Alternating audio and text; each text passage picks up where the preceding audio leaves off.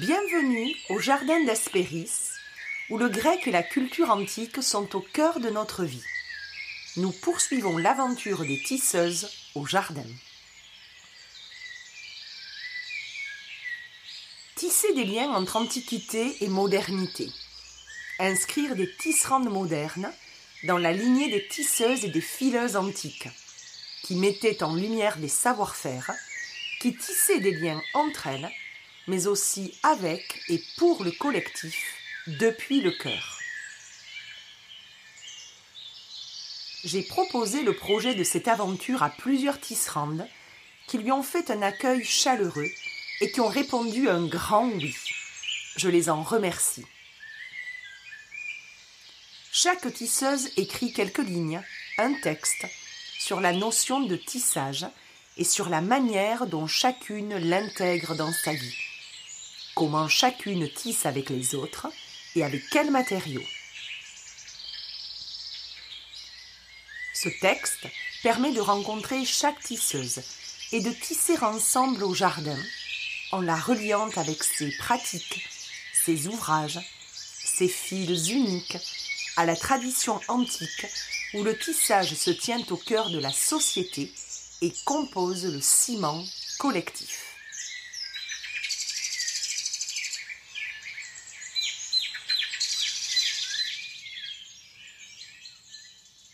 Pour cette nouvelle lune en Sagittaire qui nous invite, à l'éclairage de l'éclipse lunaire, à dresser le bilan du chemin parcouru et à récolter les fruits de notre courage, de nos combats, de notre implication, pour en ressortir beaucoup de force et de fierté. C'est donc dans cette atmosphère-là que je reçois au jardin, avec une immense joie, Julie Frigara, de Lune Hiver Julilou, le Sagittaire est son signe de prédilection. Sagittaire, ascendant Sagittaire. Le Sagittaire, c'est le signe du feu, relié à la force et à la flamme de la vie. Le Sagittaire, c'est le signe associé à Chiron, le centaure guérisseur dans la mythologie antique gréco-romaine le centaure guérisseur qui apprend de ses blessures et de ses cicatrices, qui se relie avec gratitude au chemin parcouru et qui s'investit dans la transmission de tout ce qu'il a appris dans sa vie, dans ses combats, dans ses apprentissages. C'est dans cette lunaison et dans cette énergie que j'accueille aujourd'hui une tisseuse pleine de vie, qui a combattu pour la vie, en la célébrant à diverses reprises, par une véritable ode à la vie. Née en Provence d'une mère belge et d'un père parisien aux origines corses, Julie Frigara a déjà dans son ADN le métissage de ces fils qui se croisent et s'entrecroisent pour former qui elle est. Partie vivre en Belgique très jeune, notre tisseuse a connu un déracinement assez douloureux et un passage à l'école pas des plus convaincants pour ce qui était de la mentalité de cette école. C'est par le dessin que Julie va reprendre goût à la scolarité à l'école Saint-Luc, avec une scolarité plus libre, où la fibre artistique était valorisée et la palette pluridisciplinaire proposée attirait beaucoup notre tisseuse, très curieuse et assoiffée de nouveautés. Avec son diplôme de graphiste en poche, spécialisé dans le domaine de l'édition, Julie ne trouve pas d'appétence particulière aux demandes de logos que des clients lui commandent. C'est le côté transmission qui va conduire notre tisseuse vers le métier de professeur d'art plastique, tout en s'occupant d'enfants pour gagner de l'argent et lui permettre de financer ses études. Puis, la vie amoureuse mène notre tisseuse à vivre du côté flamand. La barrière de la langue l'empêche d'enseigner dans sa langue d'origine. Alors, mettant de côté son diplôme, Julie décroche un travail dans la vente, dans une boutique de renom et voit dans ce métier l'opportunité d'apprendre la langue et d'approfondir sa façon de se mettre à la place des clients et clientes pour les conseiller au mieux. Après des moments compliqués vécus dans sa vie privée, notre tisseuse est sollicitée pour travailler dans une boutique belge, éthique, poétique, créative et aux influences ethniques qui l'anime et la séduit beaucoup. Quand elle découvre une boule dans son sein. Et là, Julie négocie un tournant crucial dans sa vie. La maladie donne une force incroyable à notre tisseuse sagittaire, et une fois sa première phase de reconstruction entamée, elle échappe aux griffes de son compagnon et elle renaît en s'installant à Bruges où elle se sent bien. Elle continue à travailler dans la boutique et rencontre l'homme de sa vie qui deviendra son mari et qu'il aime pour qui elle est avec ses blessures et ses cicatrices. mais ne tirant pas leçon et sagesse de la maladie, n'écoutant que la fougue de sa jeunesse, Julie connaît les affres du burn-out. Elle mettra deux années à sortir victorieuse de ce combat dans l'obscurité, vécu comme une longue gestation très pénible, durant laquelle elle a du mal à se nourrir. La créativité maintient notre tisseuse en vie aidée et soutenue par l'homme qu'elle aime, et elle se raccroche à sa soif de connaissance. Ce sont les smoothies et les super-aliments sur lesquels elle se renseigne qui la nourrissent et qui la sortent de cette autre nuit noire qu'elle traverse. Elle crée son propre livre, se servant de ses bases graphiques spécialisées dans l'édition. Puis le feu de la vie continue d'animer notre tisseuse chaque jour davantage. Elle reprend sa place dans la société. En renouant avec la garde d'enfants, elle devient nanny et elle donne des cours dans une école le mercredi après-midi. La découverte de l'école des treize lunes ouvre des portes insoupçonnées à notre tisseuse lors du confinement de mars 2020. Elle y puise une réelle force, une belle inspiration qui l'aide à déployer ses ailes. Et en octobre 2020, l'univers Julidou naît avec des trésors apportés qui accompagnent au quotidien toutes les personnes qui les portent à leur côté. Ces créations soignées et méticuleuses de pierres semi-précieuses permettent à Julie de revivre ce que déjà petite elle créait et qui, dans son parcours de vendeuse, lui avait déjà servi à réparer les bijoux des boutiques belges alentour. C'est un véritable tissage entre symbole, message et thérapie. En parallèle, Julie suit auprès de Lucie Codias la formation de gardienne de cercle. Et c'est tout naturellement que notre tisseuse s'inscrit dans le sillage des archétypes féminins enseignés par Alexandra Frida Marty, pour faciliter un cercle mensuel sur chaque archétype et participer à la parole médecine et libératrice avec beaucoup de bienveillance, de délicatesse et de poésie. Je vous souhaite une très bonne écoute et je remercie Julie pour sa confiance, son partage enthousiaste et pétillant, mais aussi sa mise à nu authentique, sincère, et qui apprend beaucoup en matière de sagesse. Si vous aimez ce podcast, vous pouvez vous y abonner et le noter en mettant de jolies étoiles. Retrouvez-nous au Jardin d'Aspéris sur le compte Instagram du même nom.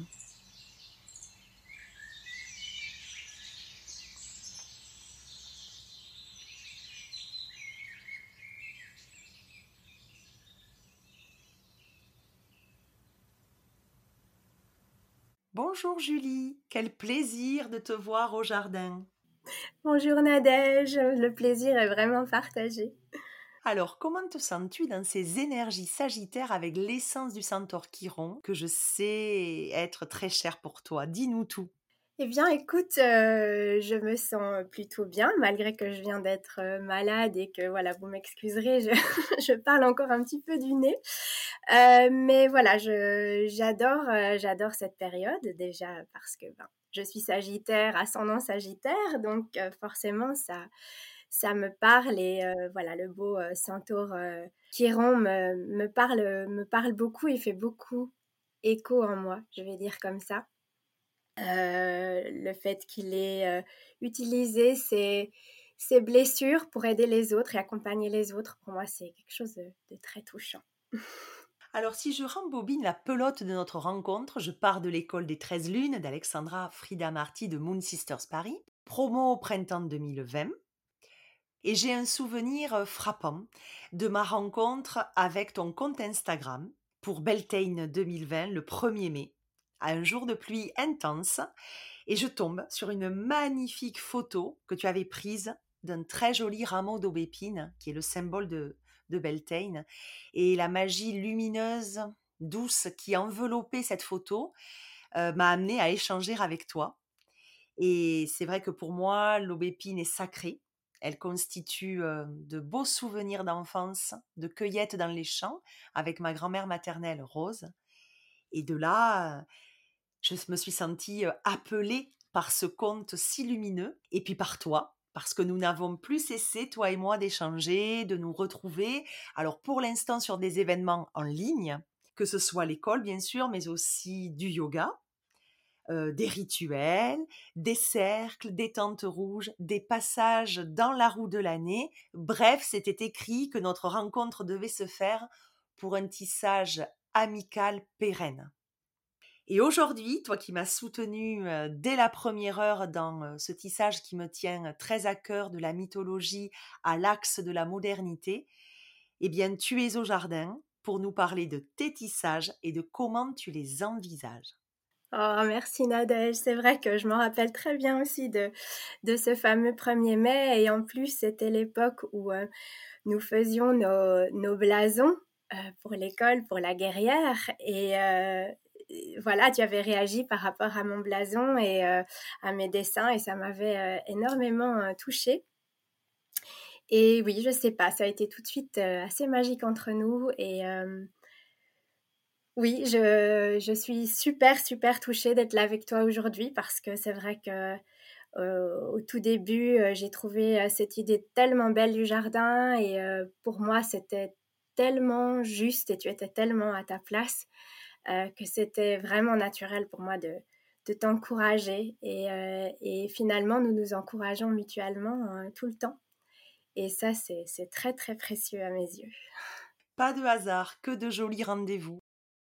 Alors tu dis quand tu penses à tissage, tu penses à ton bagage génétique hein, et en ayant l'impression d'être toi-même un tissage basé sur un entremêlement d'origine avec des fils tendus du nord au sud, d'est en ouest, et que c'est cet enchevêtrement de fils qui fait qui tu es. Et j'ai trouvé ça tellement beau, cette métaphore filée sur le tissage génétique. Alors j'aimerais que tu reviennes sur ce tout premier tissage qui est le tien et qui déjà annonce la couleur. Bien sûr, avec plaisir. Oui, c'est vrai que moi, c'est la, première chose qui me vient quand, quand tu m'as posé cette question du, tissage. Parce que effectivement, euh, ben, pour moi, ça fait vraiment ce que je suis, c'est ce, ce mélange et ce, ce entremêlage de, je sais pas trop comment le dire, de, d'origine et de, et de provenance. Euh, puisque bon, euh, moi j'ai, grandi en Belgique, mais je suis née euh, en Provence. Donc il y a déjà ces deux, ces deux pôles en moi. En plus, par mon papa, je suis d'origine corse, donc il y a vraiment presque de l'ambivalence en fait dans mes gènes. Et en plus de ça, je vis en, Flandre, là, depuis presque une vingtaine d'années maintenant. où la mentalité est vraiment très très différente. si on compare la mentalité provençale avec la mentalité flamande, il y a un monde de différence. Et c'est vrai que moi j'ai passé un peu ma vie à faire le caméléon entre tout ça. Et, et c'est vrai que parfois, ben ici, je passe pour, pour un peu une très ou trop extravertie, mais bon voilà, entre-temps j'ai appris euh, à m'accepter telle que je suis et, euh, voilà, mais c'est vrai que parfois euh, je me suis vraiment heurtée à des, à des différences culturelles, on peut vraiment dire ça comme ça. Et donc moi je me sens vraiment constituer toutes ces choses-là et, je suis convaincue que ça fait vraiment la personne que je suis aujourd'hui. Euh, surtout qu'il y a des, des parties, enfin quand on voit mon grand-père, euh, euh, on dirait qu'il est, il est indien, ma maman aussi, mes, mes, cousins, on leur demande s'ils sont pas d'Amérique du Sud, et ça, on sait vraiment même pas d'où ça vient en fait. Donc il y a vraiment en nous, en tout cas en, moi certainement, puisque le côté corse est encore rajouté à ça, il y a vraiment un, un mélange très particulier, on va dire comme ça. Et en même temps, ce sont toutes ces couleurs-là qui composent euh, le tissage que je suis. Et, pour moi, c'est aussi l'idée que euh, chacun, on est, nous sommes tous un tissage particulier avec, euh, avec ben, leurs imperfections aussi. et, et, que tous ces tissages ensemble, ben, ils forment un, un immense tissage et, et, que c'est ça qui est justement si, si riche et si passionnant. C'est très beau comme hommage aussi aux racines, à nos racines que l'on peut avoir de diverses sources. Oui, absolument. Et d'ailleurs, si je peux juste encore ajouter ça, j'ai fait mon, travail de fin d'études sur les racines et le déracinement, en fait, plus particulièrement. Et vous allez comprendre après pourquoi ça tombe sous le sens. Alors, tu ne t'arrêtes pas là en matière de tissage et de métissage, euh, où les fils s'entrecroisent, car tu as tissé mille vies avant d'arriver à celle-ci. En effet, tu as été dans la vente de luxe pendant 15 ans, mais tu as fait des études portées plus sur le graphisme, le dessin. Euh, et aujourd'hui, tu n'es plus du tout dans ce milieu-là de la vente de luxe. Donc, tu vas nous expliquer ce que tu as tissé déjà pendant 15 années, euh, mais également ce que tu tisses aujourd'hui professionnellement à la lumière aussi de, cette autre vie que tu as eue, et puis peut-être ce que tu utilises dans ta vie privée aussi. Oui, avec plaisir. je ne sais pas par où est-ce que tu veux que je commence. Euh... Ben, prends le, les chevaux depuis le début peut-être. Euh, alors j'ai fait, euh, j'ai commencé donc un, parcours euh, très très classique et plutôt, allez, dans lequel je me sentais pas du tout du tout épanouie. Et puis, à l'âge euh, de oui, 14-15 ans, euh, grâce aux encouragements d'une d'une de ma prof de dessin en fait c'était parce qu'en réalité c'était le, le seul le, seul endroit où je me sentais vraiment vibrer et, m'épanouir c'était voilà c'était les cours artistiques. Et en fait euh, elle, elle est venue un jour me trouver suite à un travail qu'on a fait, je m'en rappelle très bien, on avait fait une planche avec euh, quatre euh, papillons qu'on avait dû peindre. Euh, et donc, c'était presque aussi une étude finalement. voilà des différentes espèces et enfin il y avait vraiment c'était vraiment des planches en fait et j'avais adoré faire ça et suite à, ce, ce travail là elle est venue me trouver pour me dire qu'il fallait qu'il fallait que, que j'explore ça et que je ne laisse vraiment pas euh, de côté ces, ces dons que j'avais euh, artistique. Et donc, euh, bon, il faut, faut, savoir que mon papa est artiste peintre et que ma maman a quand même euh, euh, commencé aussi des, des études d'art. mais bon, après, ils sont partis en Provence ensemble parce qu'ils avaient, il y avait besoin de cette coupure. Mais à l'origine, c'est, c'est, c'est, en elle aussi. Donc voilà, bon, j'ai, j'ai essayé un peu d'abord de lutter en me disant non, non, mais moi, je veux pas faire comme mon papa. Moi, je veux pas vivre dans la misère tout le temps comme lui, à me, à me battre pour, voilà, pour manger et donc, mon idée, c'était non, non, moi, je vais faire autre chose. Et puis, euh, bah, les chiens font pas des chats et on se refait pas, hein, comme on dit. Et j'ai pas vraiment pu échapper à mon destin. Et quand elle m'a dit ça, je me suis dit, c'est vrai, en fait, euh, même quand j'étais toute jeune, euh, le, voilà, mon kiff, c'était le mercredi après-midi, les cours de dessin, peindre. en Provence, avec mon papa, je fabriquais des bijoux à longueur de journée. Il m'avait installé, mon papa m'avait installé un établi avec du fil de cuivre, du fil d'argent, des perles, et je chipotais toute la journée. donc, c'est quelque chose que j'ai vraiment en moi. Et cette, prof l'avait l'avait vu et avait voilà, elle, m'a encouragée à aller me renseigner dans les écoles d'art, etc. Et en fait, c'est vrai que c'était pas hyper bien vu par par la famille de ma maman parce que voilà, eux, ils sont plutôt très terre à terre et très hein, bon. et donc hein, l'art c'est pas un métier, etc. Et en fait, je me suis dit ben, pourquoi est-ce que je dois me projeter maintenant à savoir ce que je vais faire? Mmh, Je suis beaucoup trop jeune pour savoir ce que je veux faire. Autant faire des études qui elles-mêmes me font plaisir et on verra après ce qu'on en fait. Et mmh, alors j'ai eu la chance que mes parents me soutiennent. Euh, mon grand-père finalement a compris, il m'a même accompagné pour me pour m'inscrire. Donc j'ai quand même fait mes études dans une dans une école quand même assez euh, d'armes et de renom. Donc c'était euh, c'était ça, ça, s'appelle Saint-Luc. J'ai à partir de ce moment-là, je me suis vraiment révélée et je me suis vraiment ouverte au monde. tout a changé en fait pour moi. Et j'ai continué donc en, supérieur, une première année là. En fait, j'ai échoué cette première année alors que j'avais jamais, j'avais jamais, j'ai jamais redoublé avant ça. Et en fait, ils, m'ont fait faire une farde de, de vacances, et dans des petits travaux de vacances. Et puis finalement, à la, en septembre, ben, ils m'ont annoncé que ben, je pouvais recommencer mon année. Donc, c'est un premier temps, ça a été vraiment un choc.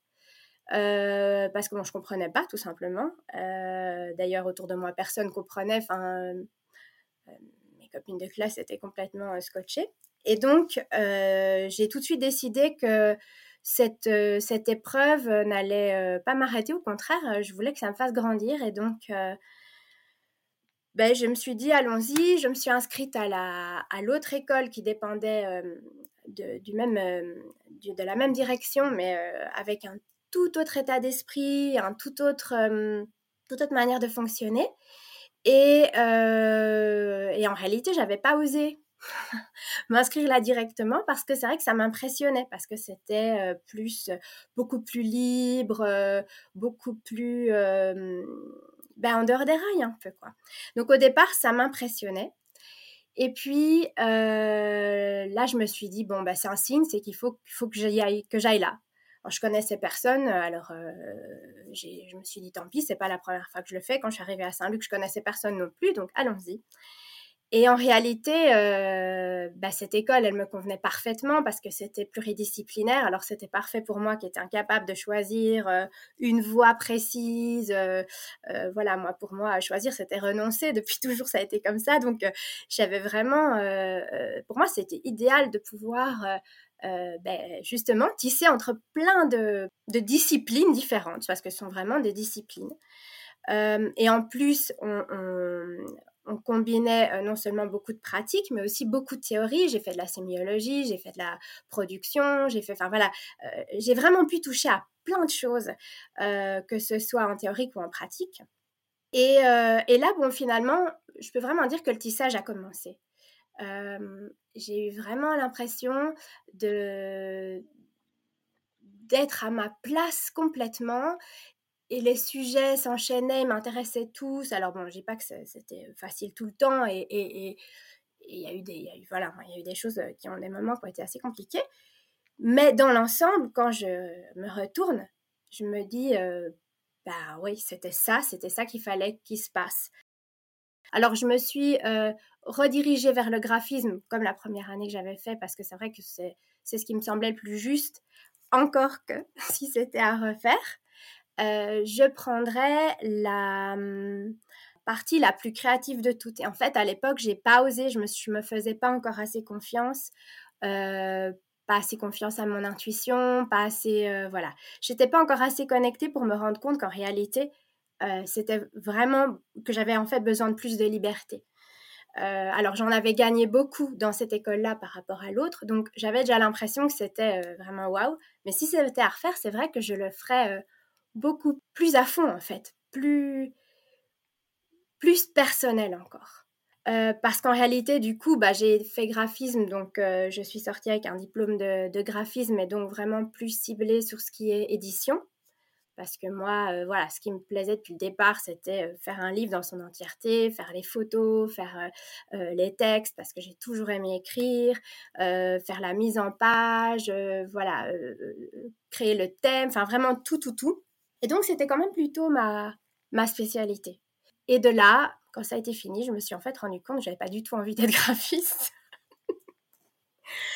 Et que voilà, alors euh, ça fait un peu euh, gloupser mon entourage qui me regardait l'air de dire comment, mais attends, tu viens de faire euh, en tout euh, 5 ans et c'est pas ça que tu veux faire. Je dis ben non, j'ai pas envie d'être devant un ordinateur toute la journée à créer des logos pour des clients qui savent exactement ce qu'ils veulent et que c'est en fait parce que moi j'ai envie de faire.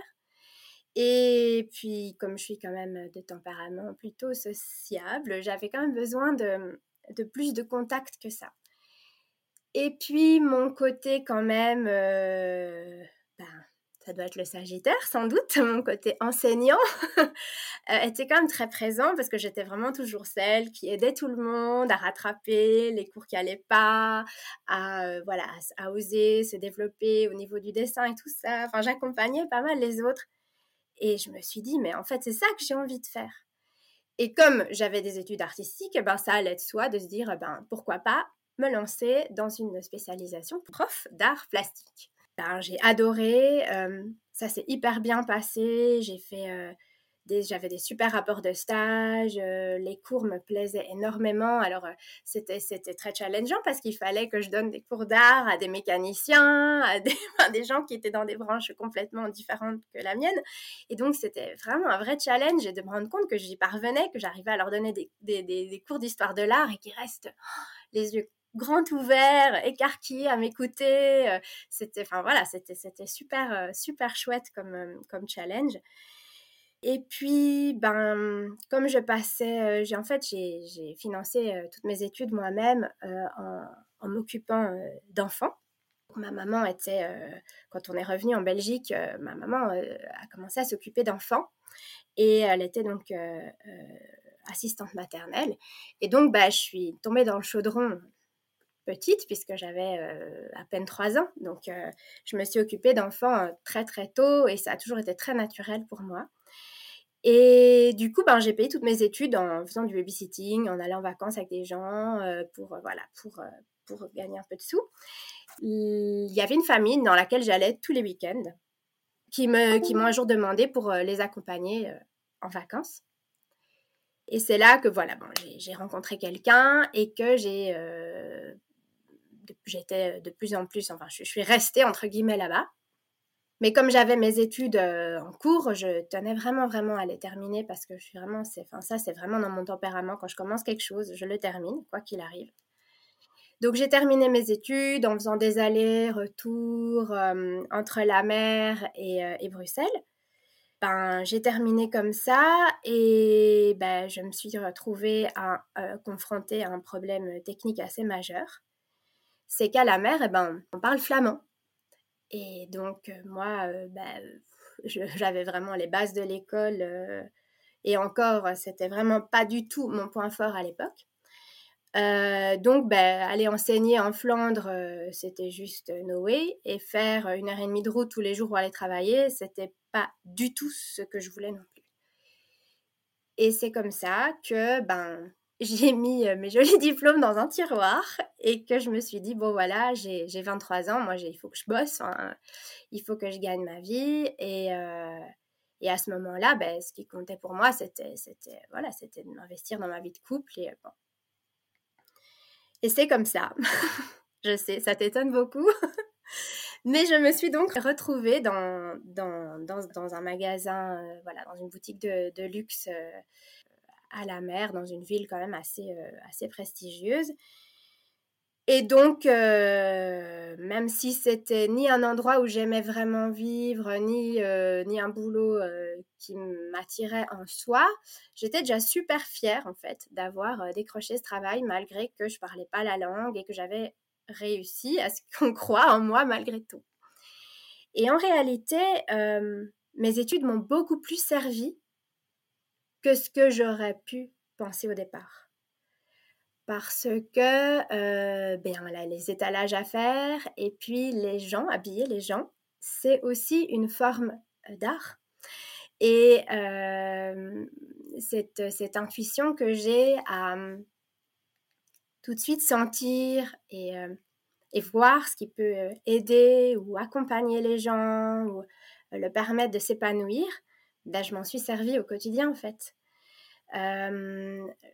Bah, quand, euh, euh, une cliente euh, entrait dans la boutique, je voyais directement ce que j'allais pouvoir lui proposer, au-delà même de, de ses goûts, parce qu'en réalité, quand on voit la personne qui entre avec les vêtements qu'elle porte déjà, on a déjà une idée de ce, ce vers quoi elle va aller. Et la plupart du temps, j'étais jamais étonnée quand la personne me disait ah est-ce que je peux essayer ça? Parce que enfin moi je suis pas du tout du genre à sauter sur les gens quand ils rentrent.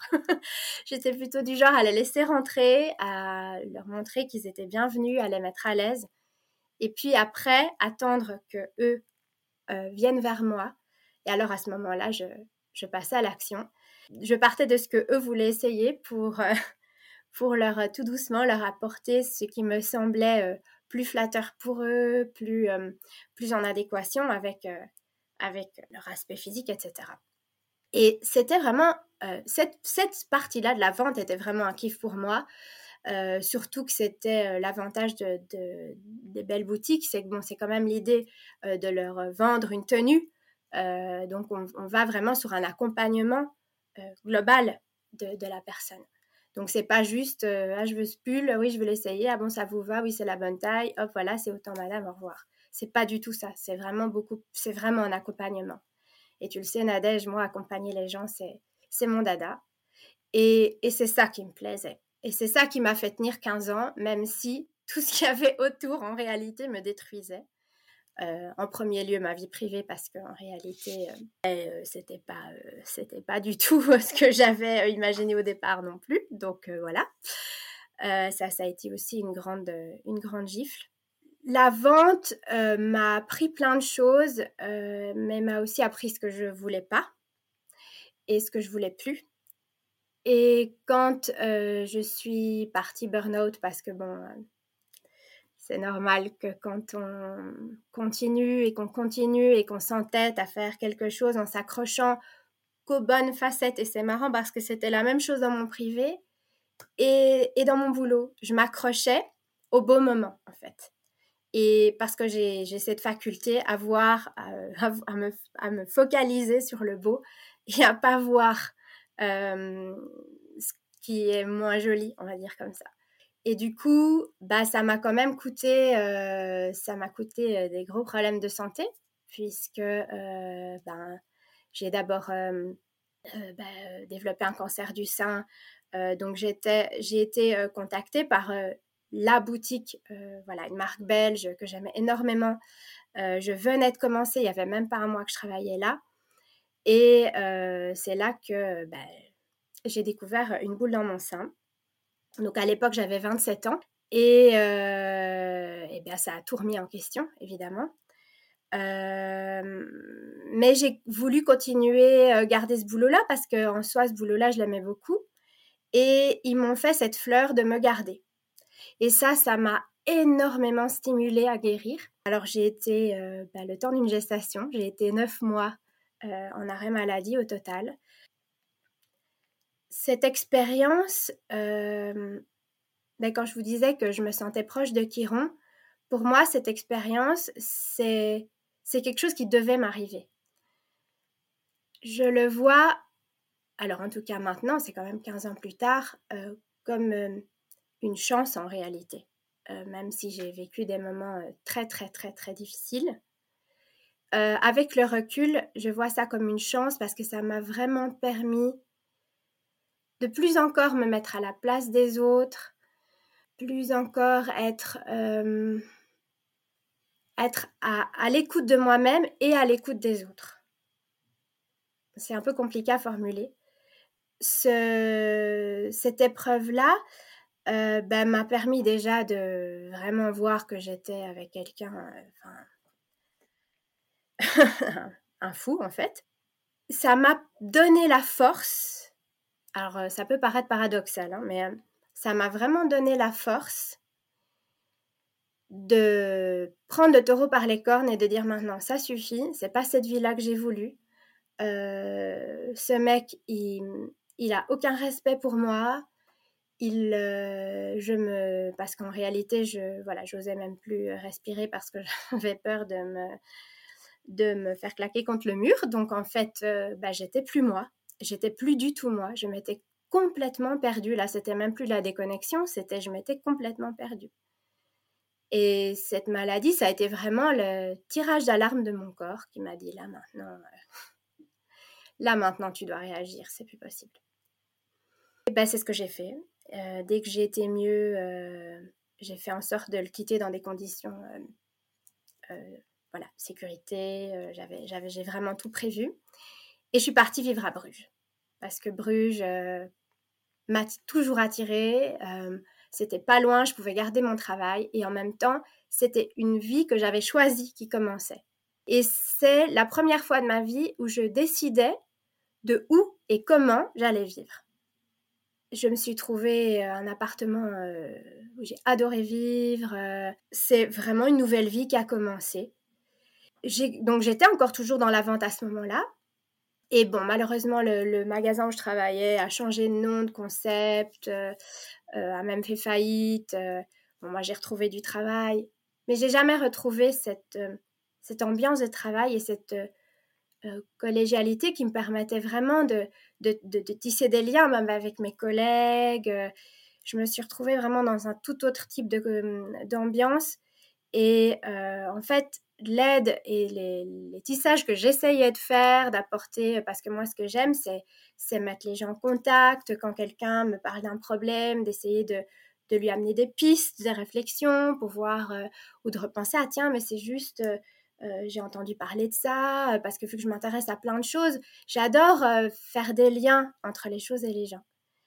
Et en fait, c'était très mal perçu, c'était, enfin voilà, ça m'a vraiment juste euh, coupé l'envie de, communiquer et d'être euh, d'être en lien avec les autres. Et, donc c'est là que euh, bah, je suis partie burn-out et il m'a quand même fallu quasi deux ans pour, pour me remettre de ça et pour retrouver le goût de la vie en fait. Voilà, ça c'est un peu c'est un peu la trajectoire jusqu'à jusqu'au changement de vie suivant. Où là, je pense que tu tisses plus avec les enfants aujourd'hui. Voilà, entre autres, parce que là aussi, tu as plusieurs casquettes sur ta palette professionnelle. Donc aujourd'hui, voilà, explique-nous ce que tu tisses, alors professionnellement, mais également ce que tu aimes tisser dans ta vie privée quand tu as du loisir. Et je ne parle pas de tes tissages créatifs, je parle juste de tes tissages flânerie. On viendra après au tissage créatif de l'atelier. Oui, eh bien écoute, oui, en effet, je tisse avec les enfants parce que donc, suite à ce burn-out, eh bien, je me suis trouvé un, une place de, de nanny, donc pour m'occuper de petits garçons. Et puis, euh, et en même temps, j'ai commencé, euh, ben, parce que finalement, j'ai cherché dans l'enseignement, euh, je me suis dit, bon, ben, j'ai quand même un diplôme de, de, prof là dans le tiroir, je vais peut-être pouvoir en faire quelque chose. Donc, j'ai cherché dans cette direction-là.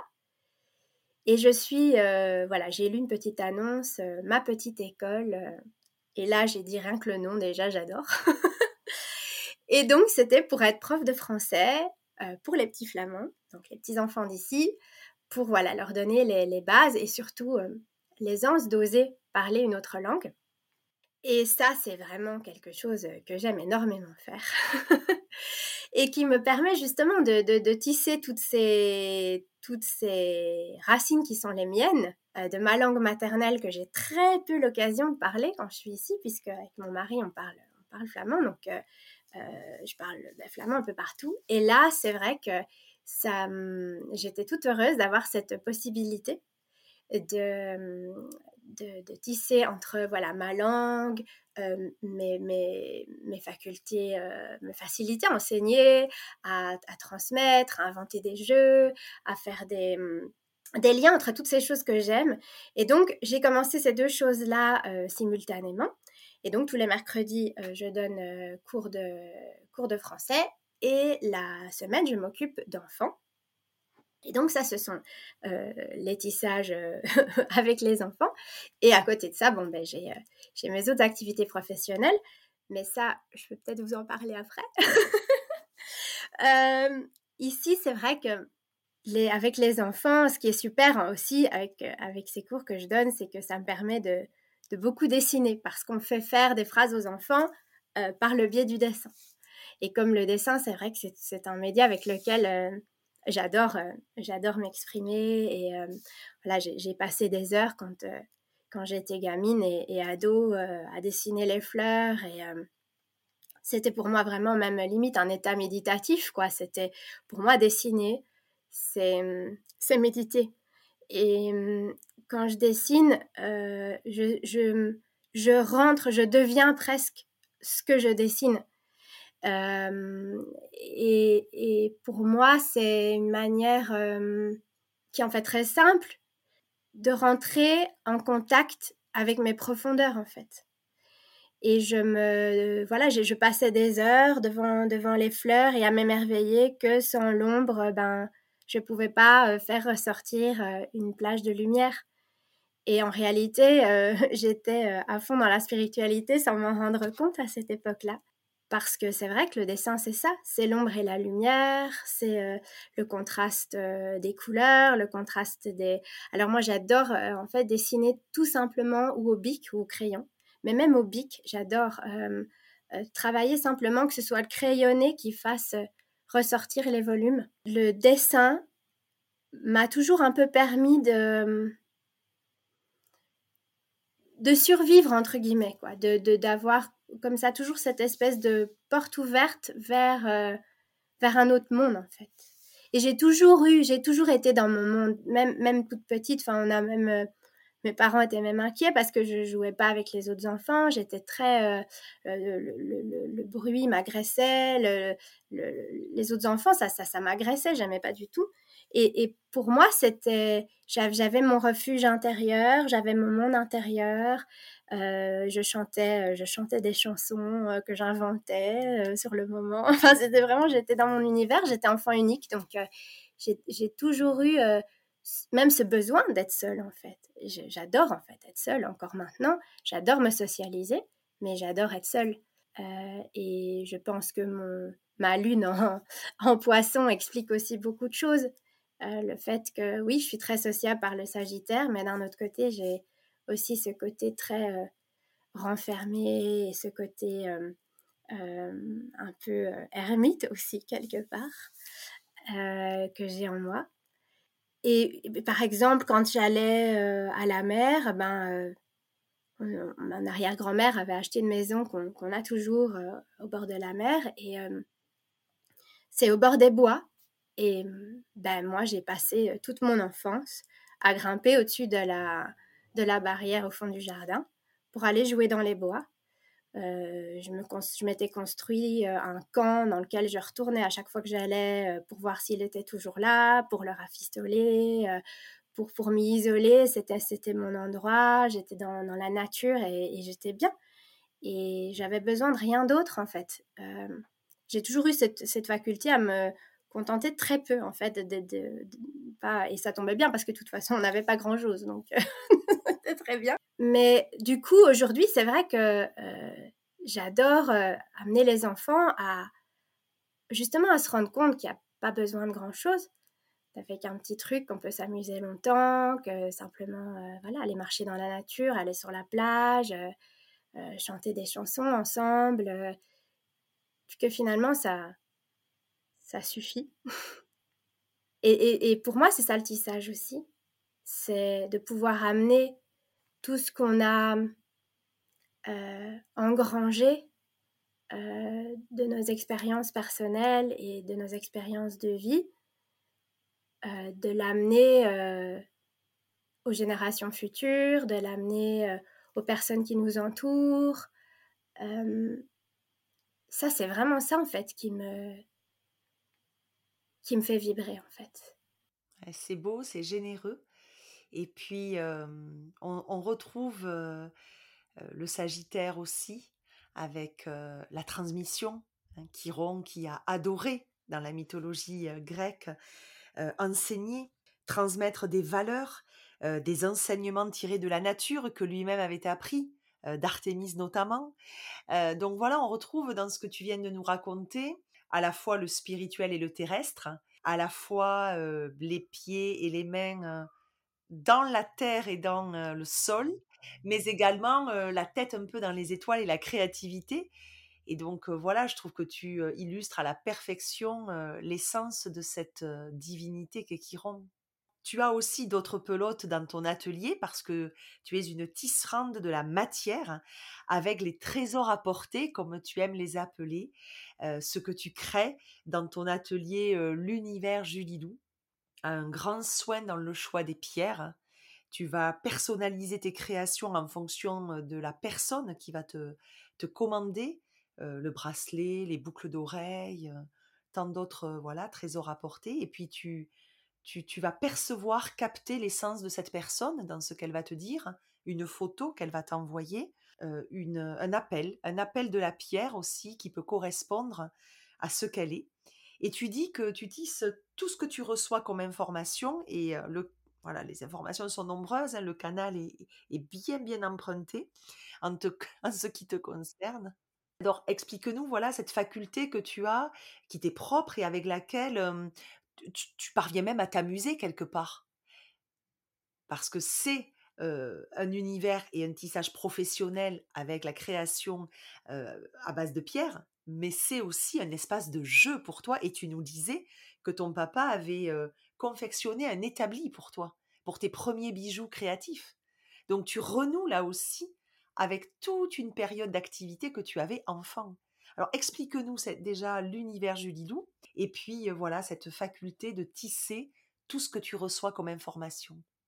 Oui, effectivement, ça, ben là tu parles de mon, de mon petit bébé, de mon petit dernier né. Il y a, il y a un an, puisque c'était ben, plus maintenant, puisque c'était en octobre l'année dernière. Nous avons lancé notre bébé en même temps, en fait. C'est ça aussi qui me touche beaucoup oui, l'univers Julilou, c'est mmh, c'est parti de simplement une impulsion à faire ce pourquoi, bah, ce que j'avais en fait toujours fait et voulu faire plus concrètement.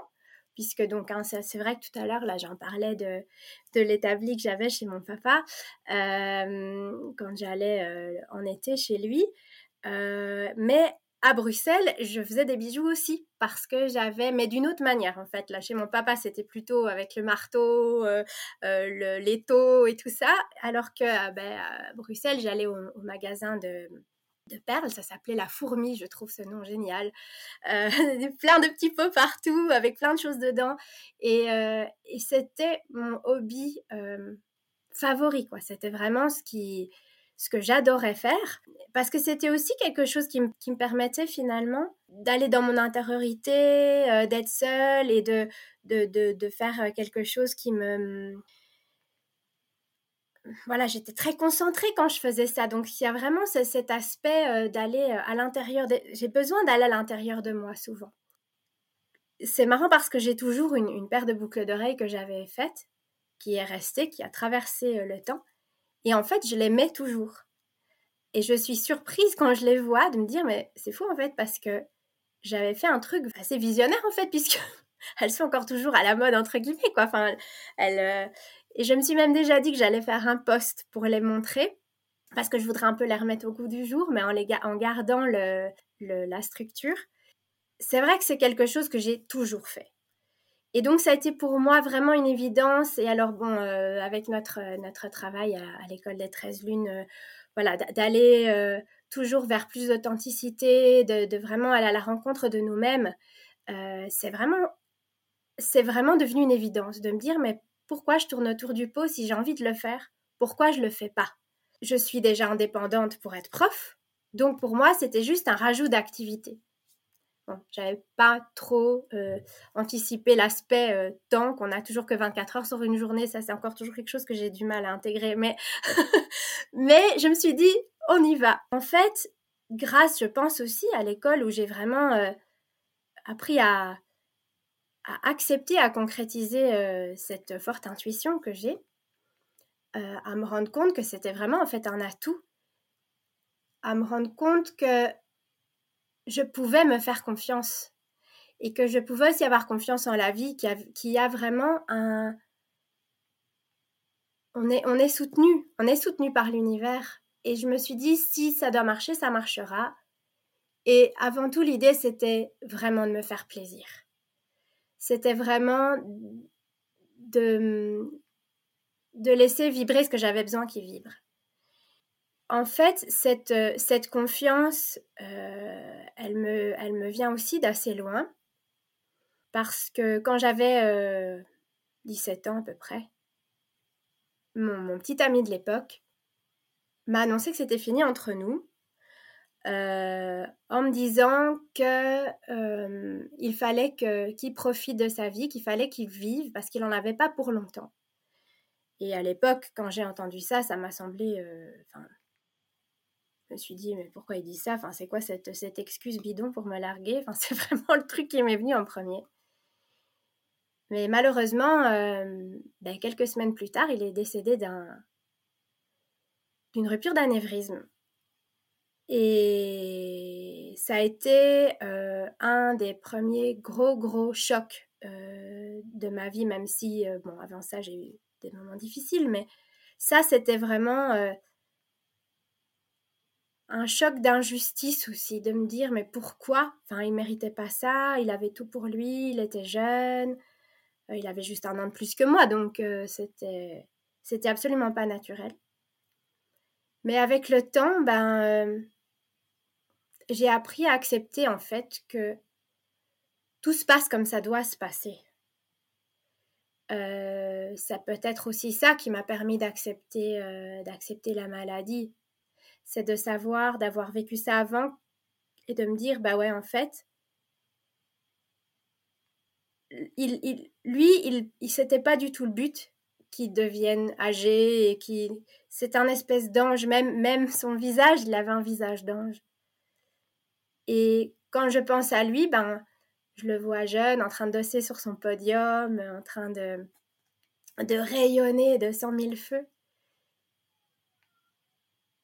et cette épreuve-là m'a vraiment, peut-être de nouveau assez paradoxalement, mais donné foi que les choses se passent comme elles doivent se passer et que finalement, en tant qu'humain, on a l'intuition de ce qui est bon pour nous et de ce qui va nous arriver et de ce qu'on doit faire.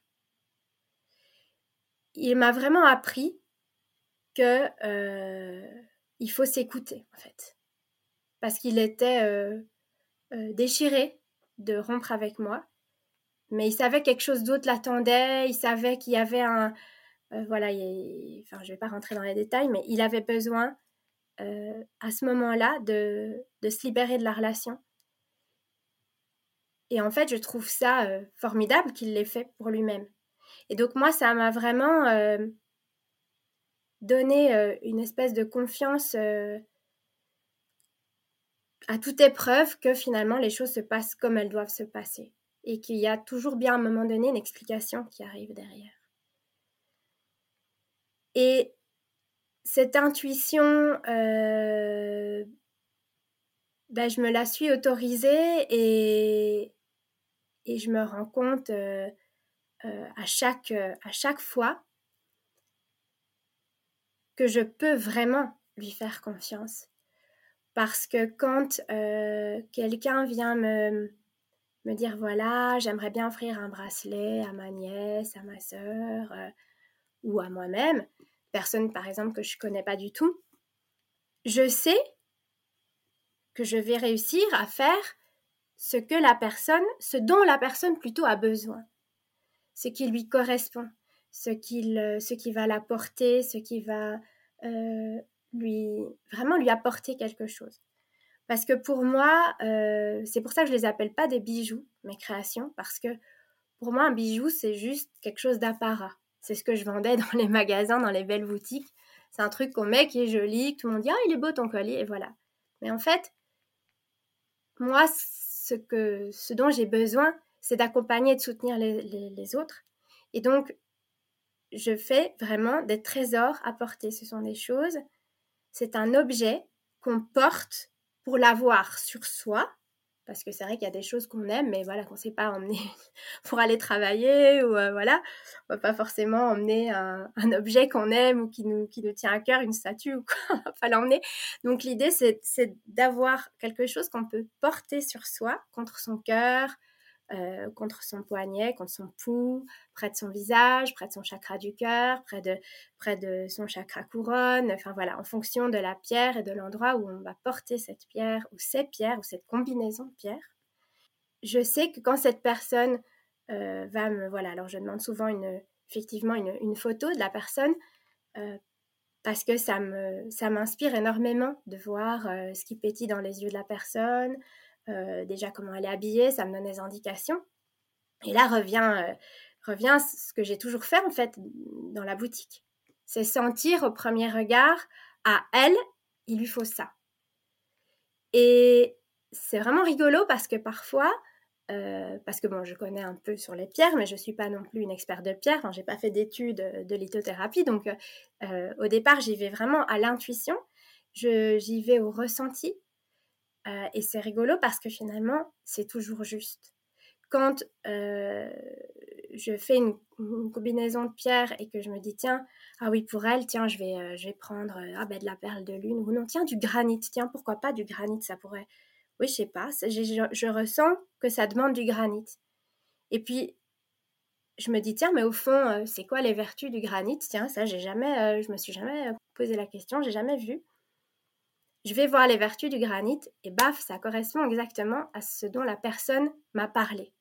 Parce que la personne vient avec un besoin, avec une, demande spécifique de dire par exemple, moi je voudrais travailler mon ancrage, moi je voudrais euh, travailler euh, euh, à libérer voilà mon, mon, chakra de la gorge par exemple, arriver à m'exprimer plus facilement. J'ai eu des demandes d'un bracelet pour une petite jeune fille qui n'arrive pas à avoir d'enfant. sa tante voilà, m'a demandé un bracelet pour elle, pour l'accompagner dans, ce, dans cette épreuve-là. Euh, donc, il y a, y a, voilà, il y a des, combinaisons que je fais que je vais faire vraiment. Alors, il y en a qui sont euh, directement, parce que voilà, c'est une pierre avec laquelle j'ai l'habitude de travailler, ou une pierre que je connais bien, dont je connais plus les vertus, où je sais, ah oui, celle-là, il faut que j'arrive à l'inclure dedans parce que ça va vraiment l'aider. Mais parfois, voilà, je pars sur, sur, sur une pierre, une combinaison de pierres euh, qui me vient comme ça, et ça s'avère juste. Donc, pour moi, il y a vraiment ce, besoin de, de, me brancher et de recevoir, comme quand j'écris, en fait. Souvent, quand j'écris, quand le prologue de mon livre, par exemple, il est venu comme ça, une nuit. Je me branche. Alors, on aura l'occasion de reparler de Lune Hiver Julie Lou. Et Julie, tu canalises, tu reçois beaucoup d'informations avec lesquelles tu jongles, tu tisses, euh, pour ensuite les infuser, les mêler intimement euh, à tes créations, pour les retransmettre aussi. On a une impression de facilité déconcertante, euh, de multipotentialité aisée, fluide, où, tout est facile et pourtant dans ta vie, tu nous l'as expliqué, tu as dû faire face à de nombreuses épreuves, à la maladie, à une forme de descente dans le couloir sombre, mais tu as choisi, tu as voulu tisser avec foi et tisser ce qui t'était donné à vivre. Et tu as tellement tissé avec les bobines et les couleurs qui te sont propres qu'un livre en est sorti. Tu parlais du prologue hein, qui t'était venu en canalisation directe. tu parlais d'avoir toujours eu envie, dans tes études de, graphisme dirigées vers l'édition, d'écrire un livre dans son entièreté. Et là, tu as eu un cotissage entre toi, la nature, des matières naturelles, ressources, comme les super aliments. Alors là, tu vas nous en parler de ces super héros. Et donc voilà, je vais te laisser parler de ce tissage-là suite aux aléas de la vie que tu as rencontrés, aux prises de conscience que tu as eues mais qui sont toujours liés quand même dans, le résultat de ces tissages à cette canalisation, voilà, ce, fluide-là que tu reçois et avec lequel, eh ben oui, tu tisses. Donc je te laisse parler de ce livre, de ses circonstances et de, ses, et de sa création. Oui, c'est juste. Ben, le livre, en fait, ben, il, a suivi, il a suivi le burn-out. Euh, parce qu'en fait, euh, dû à ce burn-out, je n'arrivais plus à m'alimenter. Euh, la nourriture me, dégoûtait, j'avais vraiment... J'arrivais plus à faire passer quelque chose dans ma gorge, en fait. Et bon, à l'époque, avec les armes que j'avais, c'est vrai que je crois qu'aujourd'hui, je, j'anticiperais les choses encore différemment. L'époque, c'était donc Mon livre est sorti en 2016, donc j'ai dû commencer en fin 2014, quelque chose comme ça, à, voilà, à, chercher de devoir trouver une solution pour, euh, pour m'alimenter. Et comme j'arrivais pas à manger des grandes quantités, euh, et alors c'est incroyable parce que euh, ça aussi, ça a encore renforcé ma foi que, que, tout est juste et que tout se passe comme ça doit se passer parce que j'ai eu justement la visite ben, d'une sœur de combat une, personne que j'ai rencontrée à l'époque où j'étais très active sur le forum, à l'époque de ma reconstruction. Euh, ma mère, eh bien, j'ai euh, été très active sur, un, sur, un, sur le forum de Doctissimo pour euh, voilà parce que je voyais que j'avais toutes les réponses pour ces femmes qui voilà qui se posaient plein de questions par rapport à leurs maux divers à cause des traitements, à cause de la chimiothérapie, la radiothérapie, les brûlures, etc. Et moi, j'étais passée par là, donc j'avais plein de réponses pour elles. Et euh, comme euh, j'ai toujours voulu que cette expérience euh, n'ait pas servi à rien, en fait, j'ai toujours voulu que ce qu'il y ait une, ah, c'est peut-être un mot bizarre, hein, mais qu'il y ait une utilité en fait que ça me soit arrivé. À l'époque donc où j'étais active sur ce forum, où je me suis rendu compte qu'en fait il y avait énormément de femmes du même âge que moi, euh, voilà, que la médiatisation montre que ce sont les femmes après 40 ans qui sont victimes du cancer du sein, alors que c'est absolument pas dans la réalité euh, comme ça, qu'il y a énormément de femmes euh, très jeunes qui, qui sont confrontées à cette maladie. Et j'ai rencontré, donc, je me suis liée d'amitié avec une autre Belge qui, avec qui je communiquais sur le forum. Et elle était venue me, rendre visite et euh, elle me dit «Ah, mais tu sais, euh, euh, tu devrais te faire des smoothies, ça, ça, c'est quand même assez facile à manger, c'est pas trop lourd et tu peux quand même déjà pas mal t'amener de nutriments. Et je me rappelle, on avait été ensemble au magasin, on avait, j'avais pris un peu de fruits, etc. Et elle, et elle commençait à me parler des super aliments. Et quand elle est partie, ça m'a tellement reboosté euh, d'avoir une impression de, solution que je me suis mis à creuser, creuser. Alors, en bonne multipotentielle que je suis, euh, j'ai été m'informer, m'informer, m'informer, lire, lire, lire, lire, plein de sources.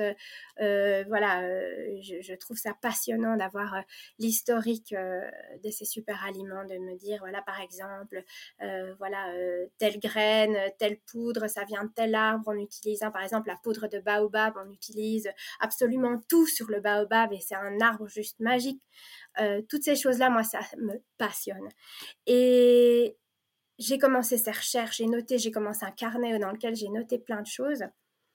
Et je me suis en fait rendu compte que grâce aux super aliments, j'allais pouvoir condenser dans une petite quantité beaucoup de nutriments. Et alors, elle m'en avait parlé de deux, trois. Mais du coup, j'ai voilà, j'ai, un peu euh, euh, agrandi l'éventail et je me suis intéressée à plein de choses dans ce domaine-là c'est incroyable parce que donc je postais euh, sur Instagram euh, à peu près un smoothie par jour, puisque c'était j'en mangeais au moins un par jour, euh, en disant ce qu'il y avait dedans. Et parce que le partager, c'était vraiment, mais vraiment une évidence. C'était pour moi, c'est, enfin, tout ce qui m'aide, j'ai envie d'en faire bénéficier les autres et de dire, bon voilà, sans injonction, hein, parce que je suis pas du tout du genre à dire, tu dois faire ça, c'est bon pour toi. Non, non. Je dis, tiens, moi j'ai fait ça, ça m'aide. Qui sait, peut-être ça t'aide aussi, ou autrement, ou d'une autre manière, mais peut-être qu'il y a là-dedans quelque chose qui peut te faire du bien à toi aussi. C'est vraiment dans cet état d'esprit-là. Et c'est dans cet état d'esprit-là que je postais sur, euh, Instagram mes smoothies. Il est venu sur mon chemin une dame qui voulait, euh, qui voulait méditer, qui m'a demandé, euh, voilà, est-ce que ça te dirait de faire un livre avec nous Alors bon, moi, c'est évidemment tout d'un coup un rêve qui s'accomplissait sans que je m'en sans que j'ai rien fait pour, puisque c'était ma formation et que c'était ce qui me, ce qui ce qui me. Quoi. Faire un livre, c'était, ça a toujours été un fantasme pour moi. Ça a toujours été un. Et c'est comme ça que mon livre, Mes smoothies santé, est né. Euh, et donc là-dedans, bah, je, je, rends 20 euh, super aliments donc, qui sont en fait, euh, puisque ça t'intrigue, je vais brièvement expliquer. Il y a les épices, il y a les poudres, il y a les graines. et, et c'est des, ce sont des, des aliments qui viennent, euh, donc par exemple les graines de chanvre, par exemple, les graines décortiquées de chanvre, ça vient donc de la plante du chanvre, on utilise les graines, et quand on consomme ces graines, on consomme une très grande quantité de protéines. Donc ce sont des super aliments parce que ce sont des aliments très chargés au niveau nutritionnel et qui aident pour différentes vertus, et la plupart ont un assez grand éventail de vertus différentes. Et c'est ça qui m'a amené à faire 60 euh, recettes thérapeutiques. Donc chaque recette aide pour pour l'une ou l'autre. Donc y a, y a j'ai fait un sommaire où pour chaque problème entre guillemets, donc par exemple le cholestérol par exemple, pour lutter contre le mauvais cholestérol, il y a telle page, telle page, telle page, telle page. Il y a plusieurs smoothies parce que comme euh, dans mon introduction, parce que ce ne sont pas que des recettes, ça ne parle pas que de smoothies, c'est vraiment euh, j'ai un peu donné euh, les clés qui me voilà les choses que j'avais apprises et tous les petits tips en fait pour s'alimenter plus sainement mais de manière facile et naturelle. Donc l'introduction est vraiment très très importante. Et là dedans j'ai donc ces 60 recettes qui aident pour des, pour des choses différentes, mais qui sont bons pour vraiment pour tout le monde. Enfin, il n'y a pas de contre-indication non plus, hein, c'est pas des médicaments.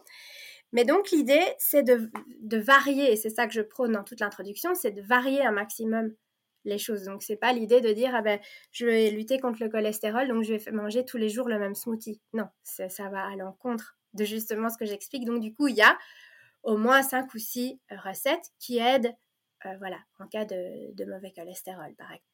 Donc voilà, et c'est vrai que ces recettes, euh, alors je suis pas naturopathe, euh, je suis pas médecin, mais ces recettes, je les ai, euh, je les ai composées avec toutes les informations que j'ai reçues et avec mon intuition, encore une fois.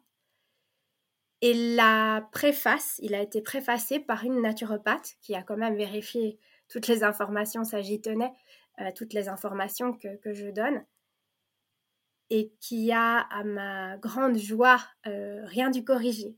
Et ça, pour moi, ça aussi un, une grande confirmation que mon intuition, je pouvais vraiment lui, faire confiance.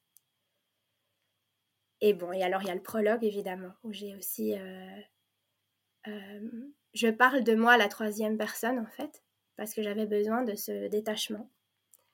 Et euh, je raconte un peu mon parcours, mais évidemment d'une autre manière.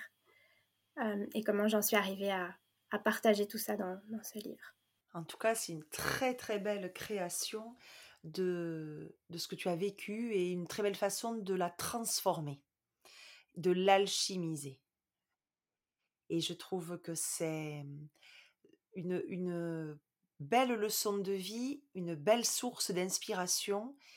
Et en même temps, je ne peux que sourire avec tes points communs à nouveau avec Iron, qui euh, était très sensible à l'alchimisation des blessures et également qui était très sensible à mmh, tout ce que le monde végétal pouvait nous amener. Et on peut se le procurer encore, ce livre, et où?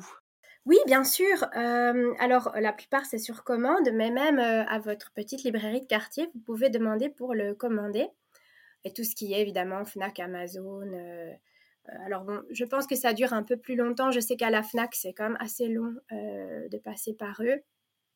C'est trouvable. Si vous faites la demande à la librairie, c'est trouvable. Je ferai passer donc la photo de couverture, le titre, l'édition, etc. Et puis on peut te contacter sur le compte Lune Hiver Julilou directement. Oui, absolument.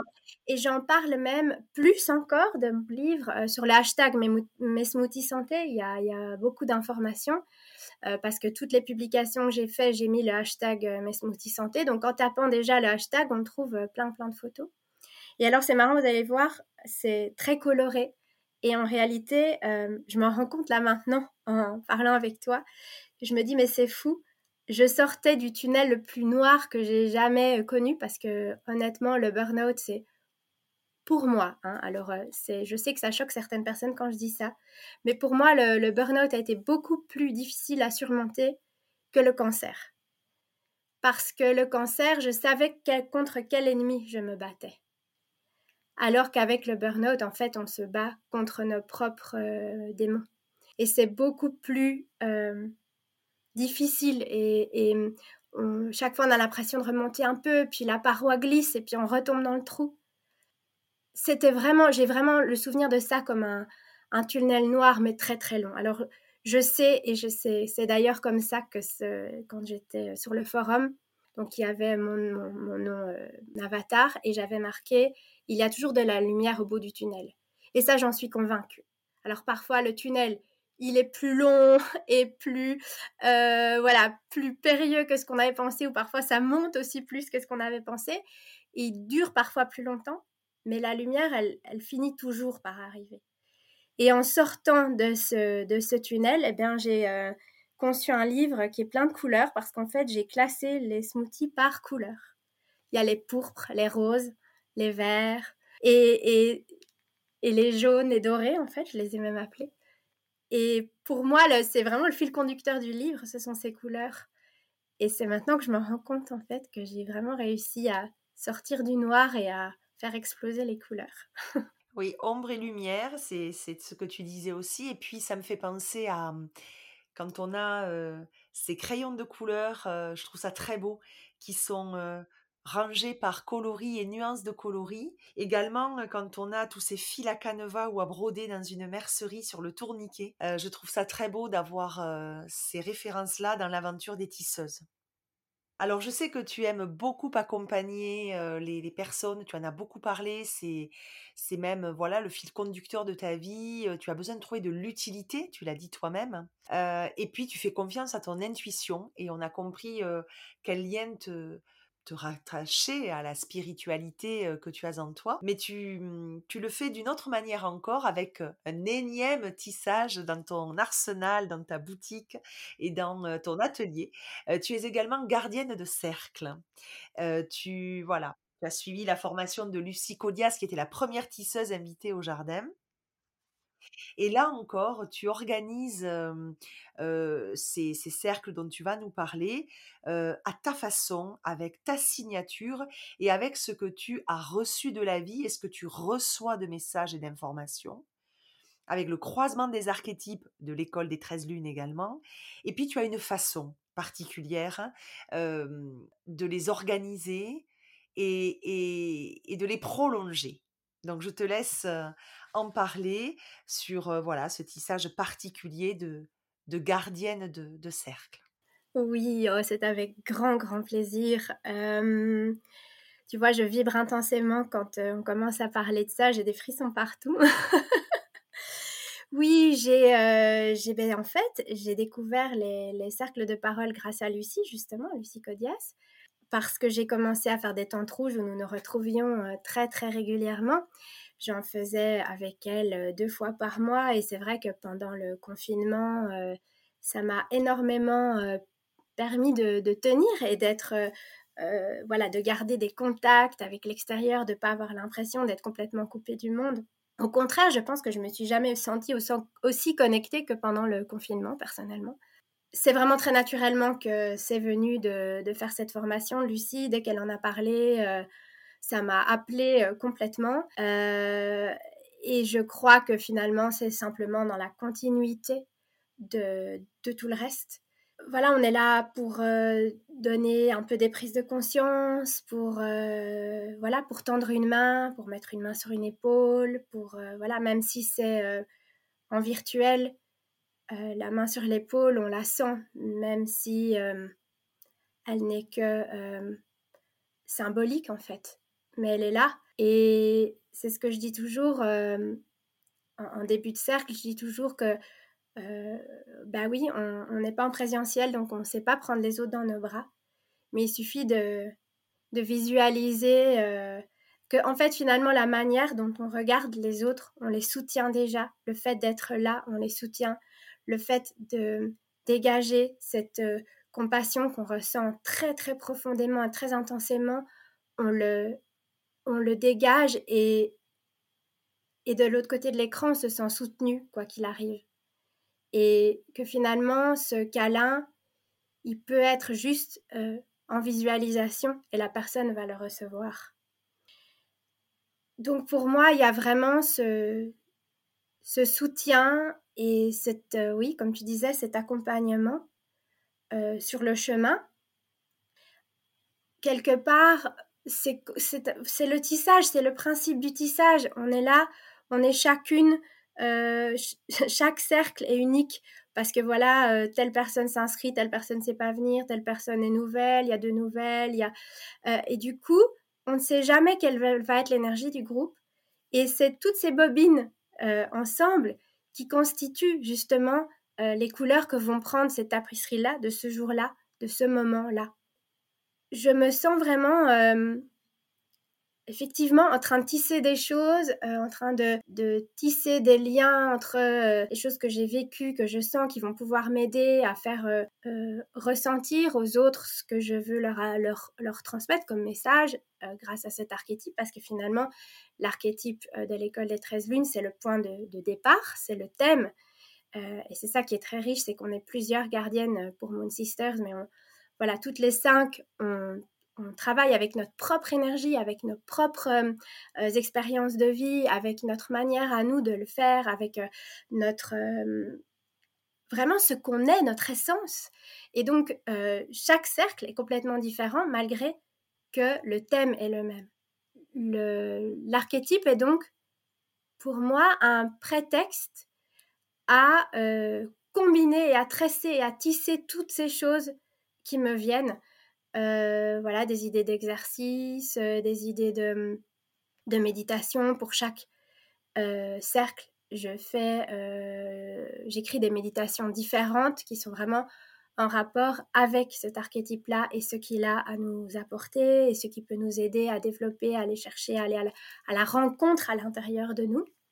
Et c'est vraiment un moment où j'ai l'impression de participer à un tissage, mais bien plus grand en fait, quelque chose qui nous dépasse. Parfois, on a l'impression d'être une toute petite goutte dans l'océan, mais en réalité, pour former l'océan, il faut plein de petites gouttes. Et on participe toutes d'une manière ou d'une autre.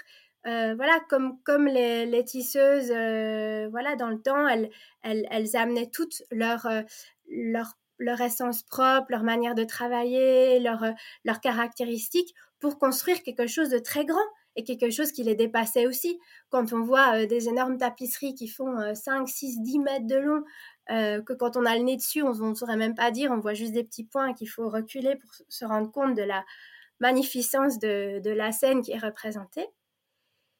Ben, je me dis, voilà, tout autant que nous sommes, toutes les gardiennes que nous sommes, euh, on apporte chacune un peu notre petit, notre petit point dans la tapisserie, notre ligne et on voilà on se renvoie euh, la navette et ensemble on, on crée un quelque chose de, de, de, beaucoup plus grand que ça. Et, et, c'est beau d'avoir la sensation d'avoir l'occasion d'y participer. Euh, quand on voilà quand on a des retours euh, de participantes qui ont eu des hum, prises de conscience des déclics qui tout d'un coup renouent avec quelque chose qu'elles avaient oublié et qui les rend, que ça les rend heureuses, que ça leur euh, fait euh, voilà euh, démarrer un travail sur elles-mêmes, que ça les fait, c'est c'est une énorme récompense, c'est une ça donne sens ça donne sens à tout. Et moi, ça m'aide à donner sens à tout ce qui m'est arrivé, à, voilà, à alchimiser, hein, comme dirait Kéron. Parce que tout d'un coup, ben, ça, ça sert effectivement à d'autres. Et tu as une façon après de, de nous accompagner ou d'accompagner les participantes qui, qui y sont avec toujours des astuces, des conseils de lecture, de musique, d'exercice, de massage que tu envoies par, par un courrier? Oui, c'est juste. en fait, moi, l'idée, c'est que j'ai pas du tout envie de créer un déclic chez quelqu'un et puis de voilà de la laisser là, la pauvre, avec ses questions ou avec ou avec un début de réflexion et puis rien derrière. Voilà, moi, l'idée, c'est qu'il y ait vraiment un, suivi à ça et qu'il y ait aussi un lien, euh, qu'on passe d'un archétype à l'autre de manière très naturelle. Et l'archétype d'avant, d'office, prépare à l'archétype suivant. Et pour moi, c'est venu très naturellement. Je l'ai fait au premier et je continue à le faire parce que bah, déjà, c'est apprécié et puis parce que moi, ça me fait vraiment plaisir de le faire. Euh, j'envoie effectivement un mail avec euh, les musiques qui permettent de se connecter à la à l'archétype, euh, avec euh, des petits trucs et astuces, des choses euh, voilà qui, qui moi me m'interpellent, me, plaisent, me font vibrer. Et pareil dans cette idée de sentir ce qui peut les intéresser. parfois, j'ai même, quand je mets un des tips, je pense à une de mes participantes en disant Ah, mais elle se reconnaîtra, elle saura que c'est pour elle. Et, de partager en fait. Moi, pour moi, euh, le partage, c'est la vie. Partager au sens vraiment, oui, de, de, de, tisser, euh, que ce soit euh, les liens, les époques, tout en fait, tout. Tout ce... Il y a du tissage partout et, et, et, on participe tous au grand tissage et, et tout tout contribue à ça. Et donc pour moi, le fait de faire euh, ce mail-là, c'est simplement ben, de nouveau aller chercher des fils et aller les, les entremêler et permettre aux autres d'aller hop tirer sur celui qui, qui l'intéresse et qui que ça peut aider à, la faire grandir. Donc là, tu as eu euh, l'alchimiste qui est passé le 21 novembre dernier. Là, tu t'apprêtes à, communiquer sur un nouveau cercle, celui de la femme sage, qui va tellement bien avec la sagesse de Chiron, la sagesse du Sagittaire. Et, et, on peut trouver les informations pour participer toujours sur le compte Instagram L'Univers Julilou. Oui, absolument. Donc tout ce qui est des cercles est ensemble avec les, les trésors apportés. Alors au début, c'était un peu bizarre pour moi de mettre ça ensemble. Et puis en réalité, je me suis dit, bah non, c'est pas bizarre du tout parce que c'est moi. Et ce sont métissages et, et, l'un ne va pas sans l'autre et je ne me verrai pas ni ne pas faire un ni ne pas faire l'autre. Donc euh, tout, tout s'entremêle et tout se tisse. C'était déjà le cas dans l'Antiquité, tu sais, entre les perles, les fils, le cercle de parole des femmes. Et si on suit ce fil de l'héritage antique, les tisseuses et fileuses de l'Antiquité, comme tu l'as dit, apportaient chacune un savoir-faire, apportaient chacune une couleur, une teinte, une tessiture il y avait un bel échange technique et des passations un petit peu de, savoir-faire, mais il y avait aussi un échange sur leur, leur vie, sur les moments difficiles ou plus joyeux de leur propre vie. Et elles convergeaient toutes vers la création artisanale. Alors là, j'ai en tête le péplos qui allait orner la statue d'Athéna lors, voilà, lors des Panathénées en Grèce en juillet. Et elle s'y prenait en novembre, donc gestation de neuf mois, où toutes ces petites mains, euh, eh bien, euh, permettaient à ce péplos d'être finement tissé, cousu, euh, brodé, orné de perles, et elle le préparait en coulisses pour que il y ait cette cette belle voilà cette belle tenue de cérémonie qui allait revêtir la la statue d'Athéna en bois d'olivier. Voilà et puis c'était la belle grande œuvre à laquelle toutes ces petites mains avaient participé en étant dans un terme que je te reprends et tu, pourras nous l'expliquer si, tu le veux, de sorolidarité. et je mets les guillemets pour les droits d'auteur. Ben écoute, merci de, me citer. oui, c'est un mot que j'utilise souvent parce que pour moi, euh, ben, la sororité, c'est ça. La sororité et la solidarité, c'est deux choses pour moi indissociables. Et c'est marrant quand tu parles euh, de toutes ces femmes qui travaillaient ensemble à, un résultat euh, final. ben c'est tellement, tellement ce qu'on fait en cercle. C'est tellement ça. Chacune amène sa teinte, chacune amène son, son émotion du moment, son vécu du moment, euh, ce, qu'elle a besoin de partager, euh, ce qui l'a fait rire ou pleurer. Euh, toutes les émotions sont bienvenues, donc il y a vraiment cet aspect effectivement de chacune apporte son propre son propre joyau quoi et, et, et, quand c'est des, des femmes différentes, le cercle est différent. Et c'est ça qui est formidable. C'est que moi, j'apporte, oui, j'apporte certains exercices qu'on va faire et tout. Mais n'empêche, je sais jamais comment va être le cercle, puisque le cercle, je dis toujours, le cercle, c'est les participantes. Alors après, on me dit, mais non, mais c'est toi qui le... Hein. Mais non, pour moi, le cercle, ce sont les participantes qui le créent.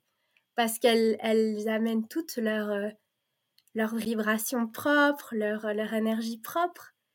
Et, euh, les moments d'émotion, les moments... Euh, si les participants ne partagent pas, il n'y a pas de cercle.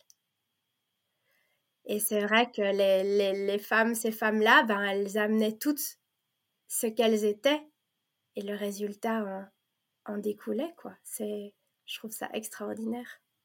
Et toi, quand je te parle de cette communauté antique, euh, appartenir ou te projeter un peu dans euh, ces autres vies, imaginer que tu aurais pu appartenir ou que tu perpétues aujourd'hui dans la modernité euh, ce qu'elle faisait, quelles émotions cela te procure? Oui, ça m'émeut beaucoup. Ça me m'émeut beaucoup parce que je sais bien que si euh, j'avais fait partie de ces femmes-là, j'aurais déjà euh, déjà voulu les écouter, les, aider, les accompagner dans leur, euh, dans leur vie. Euh, et ça va tellement plus au-delà que la création d'une belle œuvre d'art. C'est tellement plus que ça. C'est un, un, tissage humain avant tout. Et je pense que je, enfin, je suis sûre que j'aurais été de celles qui, qui auraient accueilli les autres dans, ce processus. En tout cas, j'en ai aucune crainte ni aucun doute euh, concernant. Et alors, si on reste dans cette immersion antique, euh, tu as voulu aller encore plus loin avec euh, une merveilleuse idée de tissage entre la matière, la mythologie, l'humain et la modernité, puisque j'ai eu voilà, j'ai eu l'immense joie d'apprendre que tu voulais cotisser avec le jardin d'Espéris et je vais laisser, bien sûr, je vais t'en laisser la primeur, mais j'ai eu l'immense joie, voilà, de, de, pouvoir peut-être activer un peu plus que tu ne l'aurais eu sans le jardin d'Espéris. Ben, un concept très original où mmh, mythologie et modernité s'entrecroisent avec cette navette agile qui va et vient sur le métier à tisser des tisseuses et tisserandes que nous sommes. Alors je vais te laisser la, la primeur d'annoncer ce nouveau tissage dans l'atelier euh, L'Univers Julilou Oui, eh bien, euh, pour les un an de respectif euh, de, nos, de nos bébés, ça me semblait mais tellement une évidence de se faire se rencontrer nos univers, de tisser nos univers ensemble. Ça m'est arrivé de nouveau là comme ça tout d'un coup et, et ça m'a semblé mais tellement euh, juste euh, et tellement euh, naturel en fait de faire ça. Et donc voilà, j'ai eu cette idée de te proposer de faire la collection DS. J'avais très très envie, voilà, tu m'as tellement fait voyager avec grâce au jardin et voilà, j'étais assez novice finalement en, en mythologie et je connaissais certaines bases, mais là vraiment tu nous emmènes euh, tellement dans les détails et tellement avec tellement de passion et euh, moi, ça me, ça me transporte. Et du coup, les, les noms de ces déesses résonnent, mais tellement différemment pour moi, euh, ben, depuis déjà l'école des 13 lunes, puisque les déesses nous aident à activer les archétypes, mais pas que. Enfin, voilà, les, déesses ont pris vraiment une, place dans ma vie. Et j'ai eu envie vraiment de les mettre à l'honneur et, euh, de faire euh, une collection euh, de bracelets déesses ou voilà, de mettre en avant le nom en lettres des déesses et de les accompagner d'une pierre. Alors de nouveau, euh, j'y étais à, l'intuition et puis toi, tu m'as, tu m'as confirmé si c'était euh, juste ou pas. Euh, de voilà, d'accompagner le nom de la déesse d'une énergie, donc que l'énergie de la déesse soit en corrélation avec l'énergie de la pierre. Alors, euh, je vais pas trop en dévoiler non plus. On va quand même laisser un peu de surprise. Mais donc voilà, l'idée c'est que ben, l'univers euh, Julie Lou va venir euh, au jardin et que le jardin d'Espéris va être euh, dans l'univers Julie Lou. Et c'est un énorme bonheur pour moi euh, que Nadège ait euh, reçu cette idée avec tellement d'enthousiasme.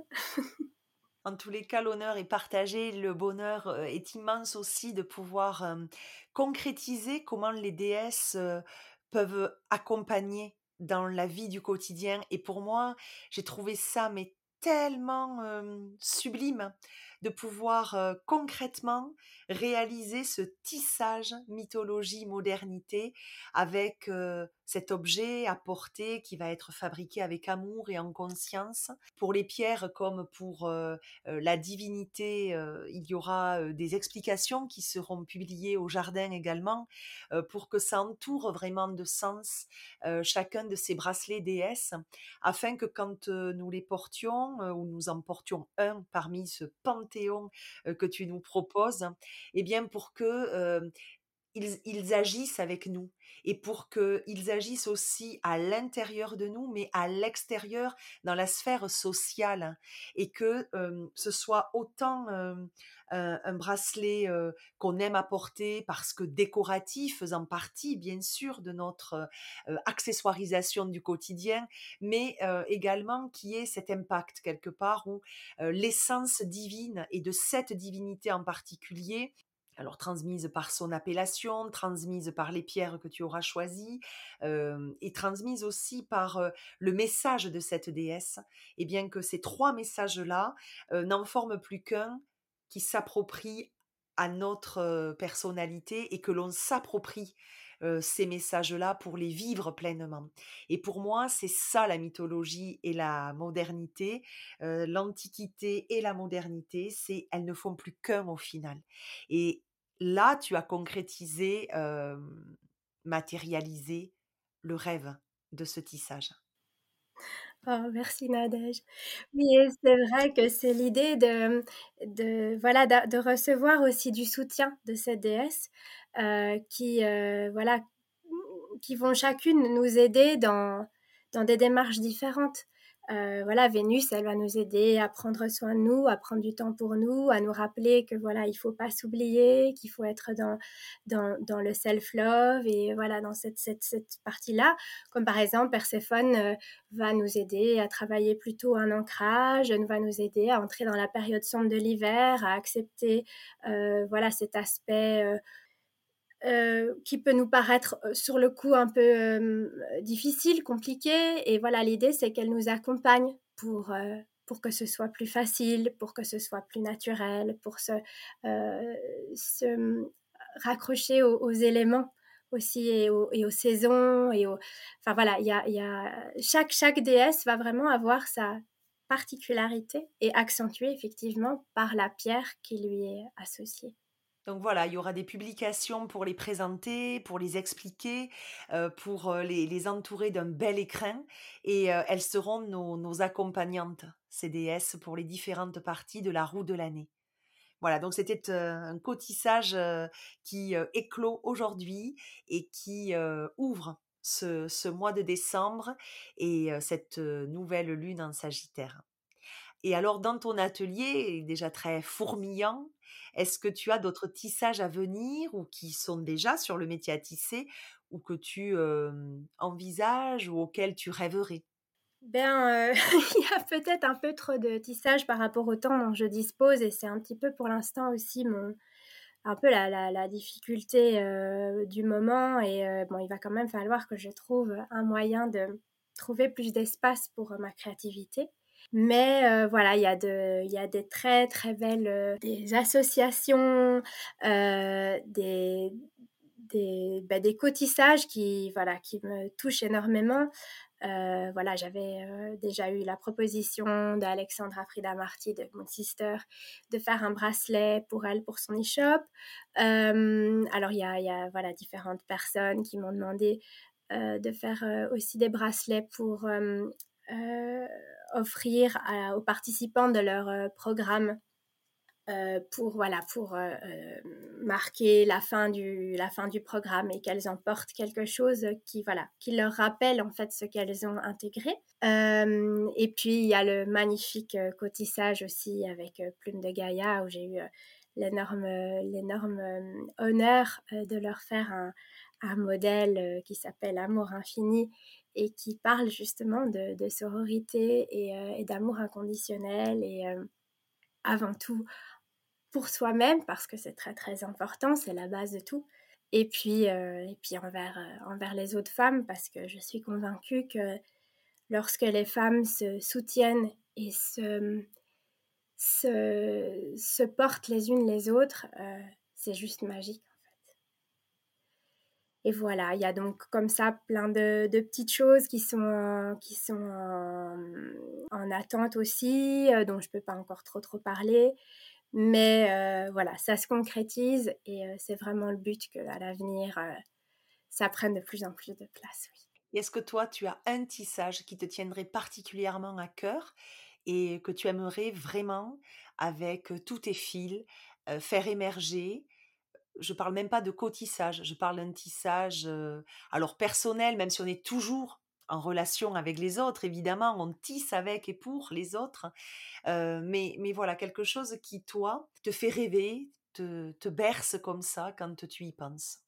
Oui, bah, il y a déjà deux choses qui viennent en tête. Euh, la première chose, c'est par rapport, euh, par rapport à, l'univers Julie Lou. Ça a toujours été mon objectif de le faire évoluer donc avec, en plus des, des trésors apportés, euh, d'autres types de trésors. Donc, euh, je travaille par exemple beaucoup, d'ailleurs, euh, il y a sur ma page Instagram un, un live où j'en parle dans mes IGTV. non, mais il n'y en, a pas tant que ça, mais bon.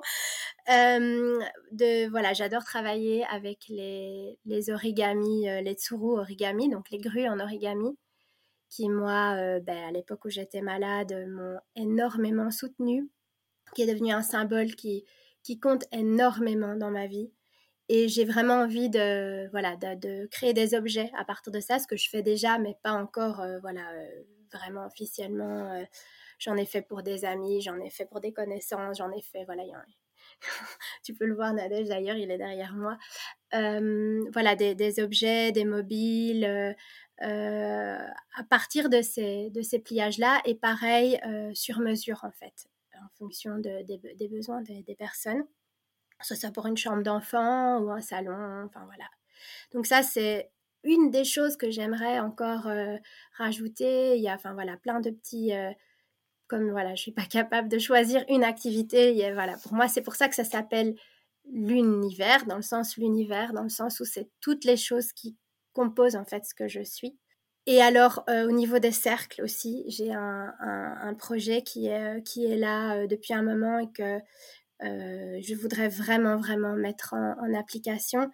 je voudrais en fait faire des cercles sur le thème du, cancer du sein, mais pas, voilà, pas genre cercle de parole un peu loin. L'idée, c'est vraiment de simplement créer un espace où tout un chacun, même les personnes qui ne sont pas forcément confrontées à la maladie de manière directe, euh, puissent venir euh, se déposer, puissent venir euh, dire ce qu'il ou elle a, parce que ce serait plutôt mixte, sur le cœur, mais toujours autour de ce thème-là. Donc, par exemple, un mari qui a sa femme qui est malade, une quelqu'un qui a voilà une sœur, une, amie proche, voilà parce que parfois bah, les proches ils sont assez, ils se sentent comment dirais-je impuissants en fait dans cette situation et ils savent pas trop comment se comporter etc. Et le fait de pouvoir se se déposer. Enfin, moi, j'ai expérimenté combien la médecine de la parole était tellement, tellement efficace.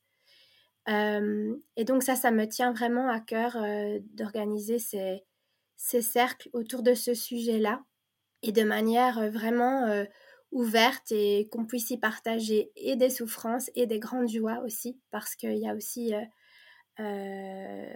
beaucoup de, de, de, joie, de, découvertes, de choses belle en fait dans, ce parcours-là.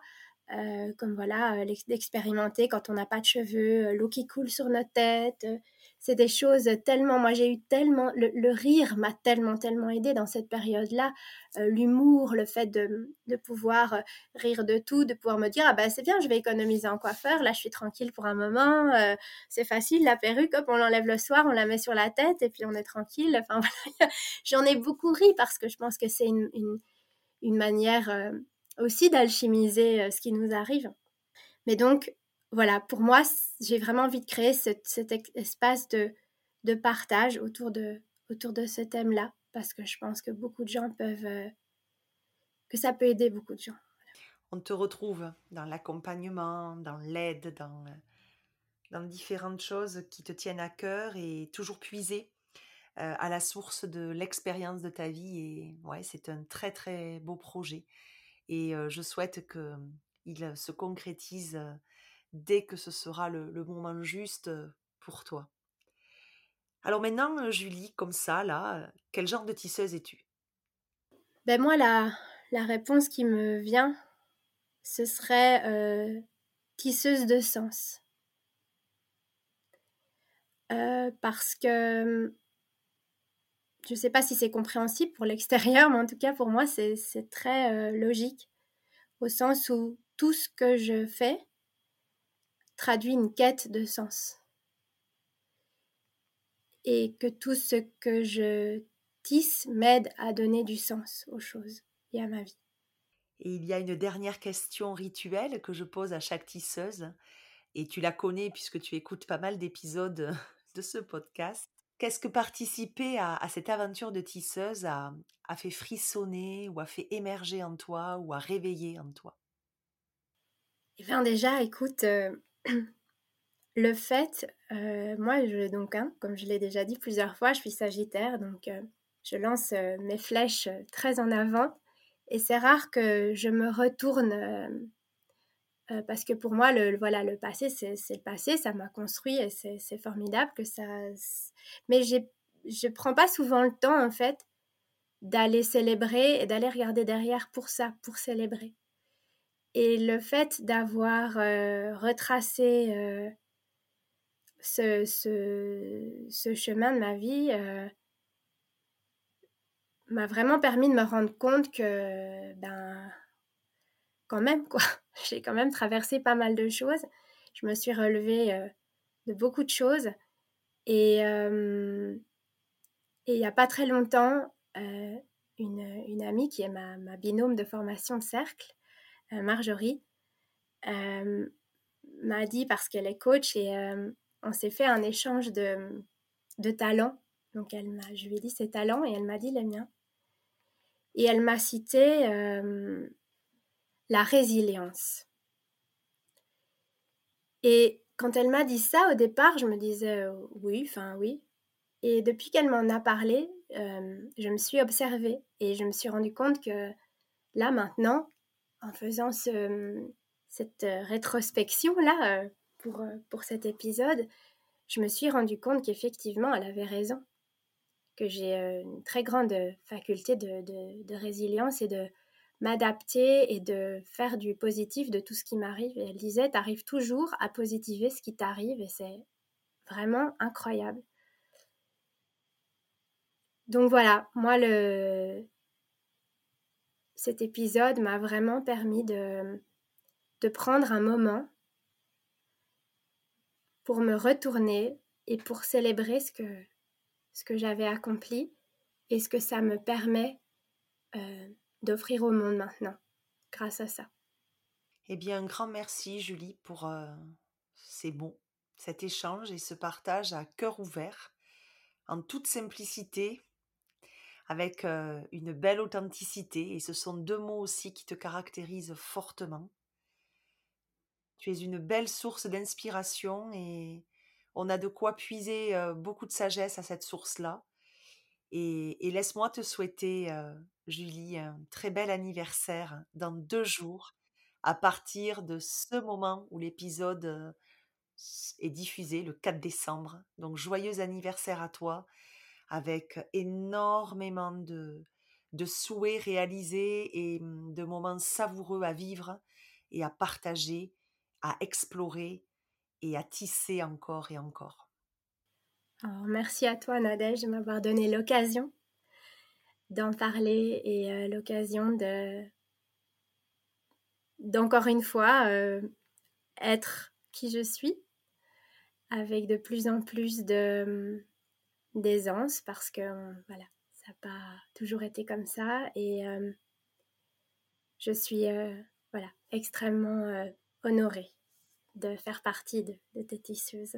Alors avant de monter à bord de ta barque, Julie, pour nous laisser voguer vers l'horizon où tu as choisi de nous amener, je vous souhaite à tous et à toutes une belle écoute de cet épisode au jardin. Je vous souhaite également une belle nouvelle lune avec une jolie entrée dans le mois de décembre.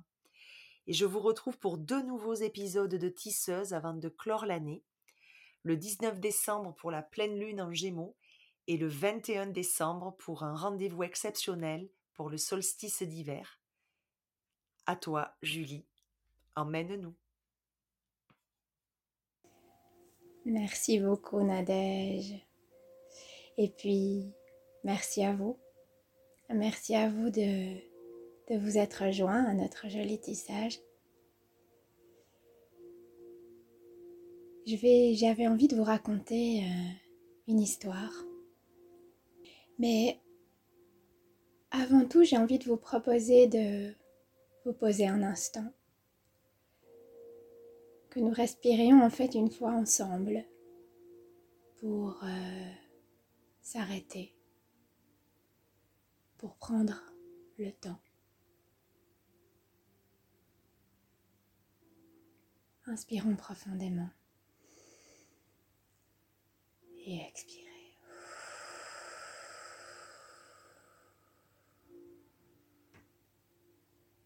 Encore une fois.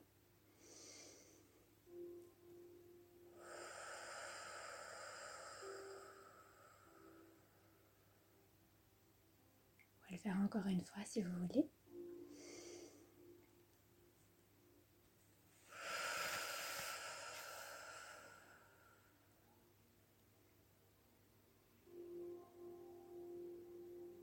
Si ça vous dit, vous pouvez fermer les yeux, mais c'est pas obligé. C'est comme, euh, c'est comme vous le pouvez dans, l'instant présent. Je voulais déjà vous remercier pour votre écoute et je vais donc vous raconter une histoire. Quand j'étais petite, eh bien, j'aimais pas du tout l'école. J'ai vécu mes débuts à l'école comme un abandon. En fait, je venais de, mon petit cocon en Provence avec une maman très disponible qui s'occupait de moi à temps plein pour être déraciné et replanté dans un tout autre sol, celui d'une grande ville, d'une capitale même, même si c'est la capitale d'un petit pays, c'est une capitale. Et je me suis donc retrouvée euh, à Bruxelles, où finalement tout allait si vite.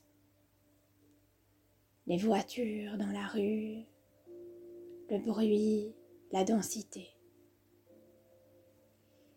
Et au même moment, ma maman a, commencé à travailler et a gardé donc des enfants chez nous à la maison. Et moi, ben, j'étais en âge d'aller à l'école. Euh, après après quelques... J'avais été un tout petit peu à l'école en Provence, mais là c'était un tout autre contexte. Et donc je me suis retrouvée dans cette école et tous les matins c'était une déchirure et les journées me semblaient vraiment très longues. Petite en fait, je me sentais comme un petit caillou, fade et insignifiant, de ceux qu'on qu'on voit sur le bord de la route et qu'on remarque même pas. C'est vraiment comme ça que je me sentais. Jusqu'à l'adolescence même, dans ma, la première école où je suis allée pour euh, mes études secondaires, je, voilà, je me sentais euh, plus que jamais euh, ce petit caillou. Et puis à l'âge de 15 ans, j'ai décidé de changer de voie et j'ai commencé euh, mes études d'art plastique. Et là, ça a été une renaissance, mais vraiment à tous les niveaux. Je me sentais vraiment, j'étais dans l'accueil, je me sentais à ma place, je me sentais vraiment rayonnée. Et même si c'était pas euh, facile, c'était fluide. C'était vraiment fluide. Et ça m'amène en fait à vous parler d'une pierre que j'affectionne beaucoup. La labradorite. Quand on voit une labradorite, ben elle est grise et sans beaucoup d'intérêt si on la voit déposée euh, quelque part, ou quand on en voit plusieurs l'une à côté de l'autre, ça pourrait vraiment passer pour euh, des galets euh, insignifiants. Et puis, quand on s'approche, qu'on la prend dans la main, qu'on prend le temps de se connecter à elle, de la manipuler, de l'observer avec amour, eh ben, on s'aperçoit qu'en fait, il y a des magnifiques reflets à l'intérieur. Des reflets bleutés, un peu verts, un peu comme l'intérieur d'un coquillage, l'intérieur d'une huître. C'est nacré, ça bouge. C'est comme tout l'univers dans une petite pierre. Et pour moi, c'est comme une personne. Pour trouver une personne belle, il faut prendre le temps d'aller à sa rencontre, de l'écouter, de communiquer avec elle, de lui ouvrir son cœur aussi. Et c'est aussi pour moi comme Chiron, le centaure blessé, ou le gentil centaure, on l'appelait comme ça aussi, parce que les centaures avaient plutôt la réputation d'être sauvages, bruts, méchants même, vraiment très agressifs. Et pourtant, comme, euh, comme nous en parlions tout à l'heure avec Nadège, à sa naissance, il était déjà rejeté, rejeté par sa maman,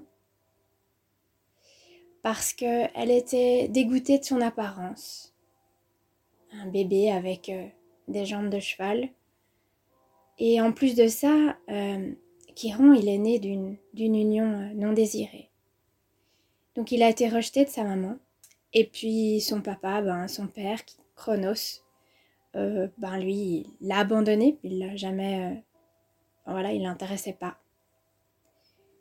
Donc Chiron, il a été rejeté dès sa naissance finalement à cause de, son apparence. Et c'est pour ça que le lien avec la labradorite me plaisait parce que c'est un peu comme cette pierre. Si on ne prend pas le temps de d'en apprendre plus sur elle, de la regarder, de la manipuler, eh bien, on peut passer à côté sans y prêter attention. Et pourtant, euh, c'est grâce à, ses blessures qu'il a pu toute sa vie enseigner, accompagner, soigner. En plus euh, d'être érudit, il était présent aux autres et euh, vraiment d'une grande générosité. J'avais vraiment un appel de vous parler de lui en tissant euh, ce parallèle avec cette pierre incroyable qu'est la labradorite. Et en fait, c'est après que j'ai réalisé que cette pierre a pour vertu de protéger les soignants. C'est en fait euh, vraiment la, pierre idéale euh, pour les guérisseurs à avoir près d'eux ou à porter sur eux pour euh, ne pas accumuler les, les, maux et les énergies un peu voilà, lourdes ou négatives de leurs patients. Et j'ai vraiment de nouveau été charmée par ce par cette voilà de réaliser ça parce que j'avais vraiment, euh, c'était vraiment intuitivement euh, que j'avais euh, envie de, vous parler de ça. Et comme une synchronicité ben, n'arrive jamais seule, ben, cette labradorite que je voilà que j'ai choisie pour imaginer mon histoire, eh bien, je vous le donne en mille, c'est la pierre eh bien, qui est associée au signe du Sagittaire. Donc voilà, une fois encore, nous avons la confirmation que le tissage, eh ben, il est partout. Et que tout est parfaitement orchestré. Voilà, je, vous remercie de m'avoir écouté. Euh, de mon côté, j'ai été extrêmement touchée de l'invitation de Nadège et de passer euh, ce, moment avec vous et de vous ouvrir mon cœur. J'ai aussi envie de, de vous demander de vous remercier aussi vous-même, de vous être accordé ce moment d'évasion au Jardin d'Espéris, cette circonstance, puisque en cette nouvelle lune, ben, cette nouvelle lune nous invite en fait à ouvrir de nouvelles perspectives et une nouvelle euh, façon de, penser. Donc voilà, c'est ce que j'avais envie de partager avec vous. Prenez soin de vous et à bientôt.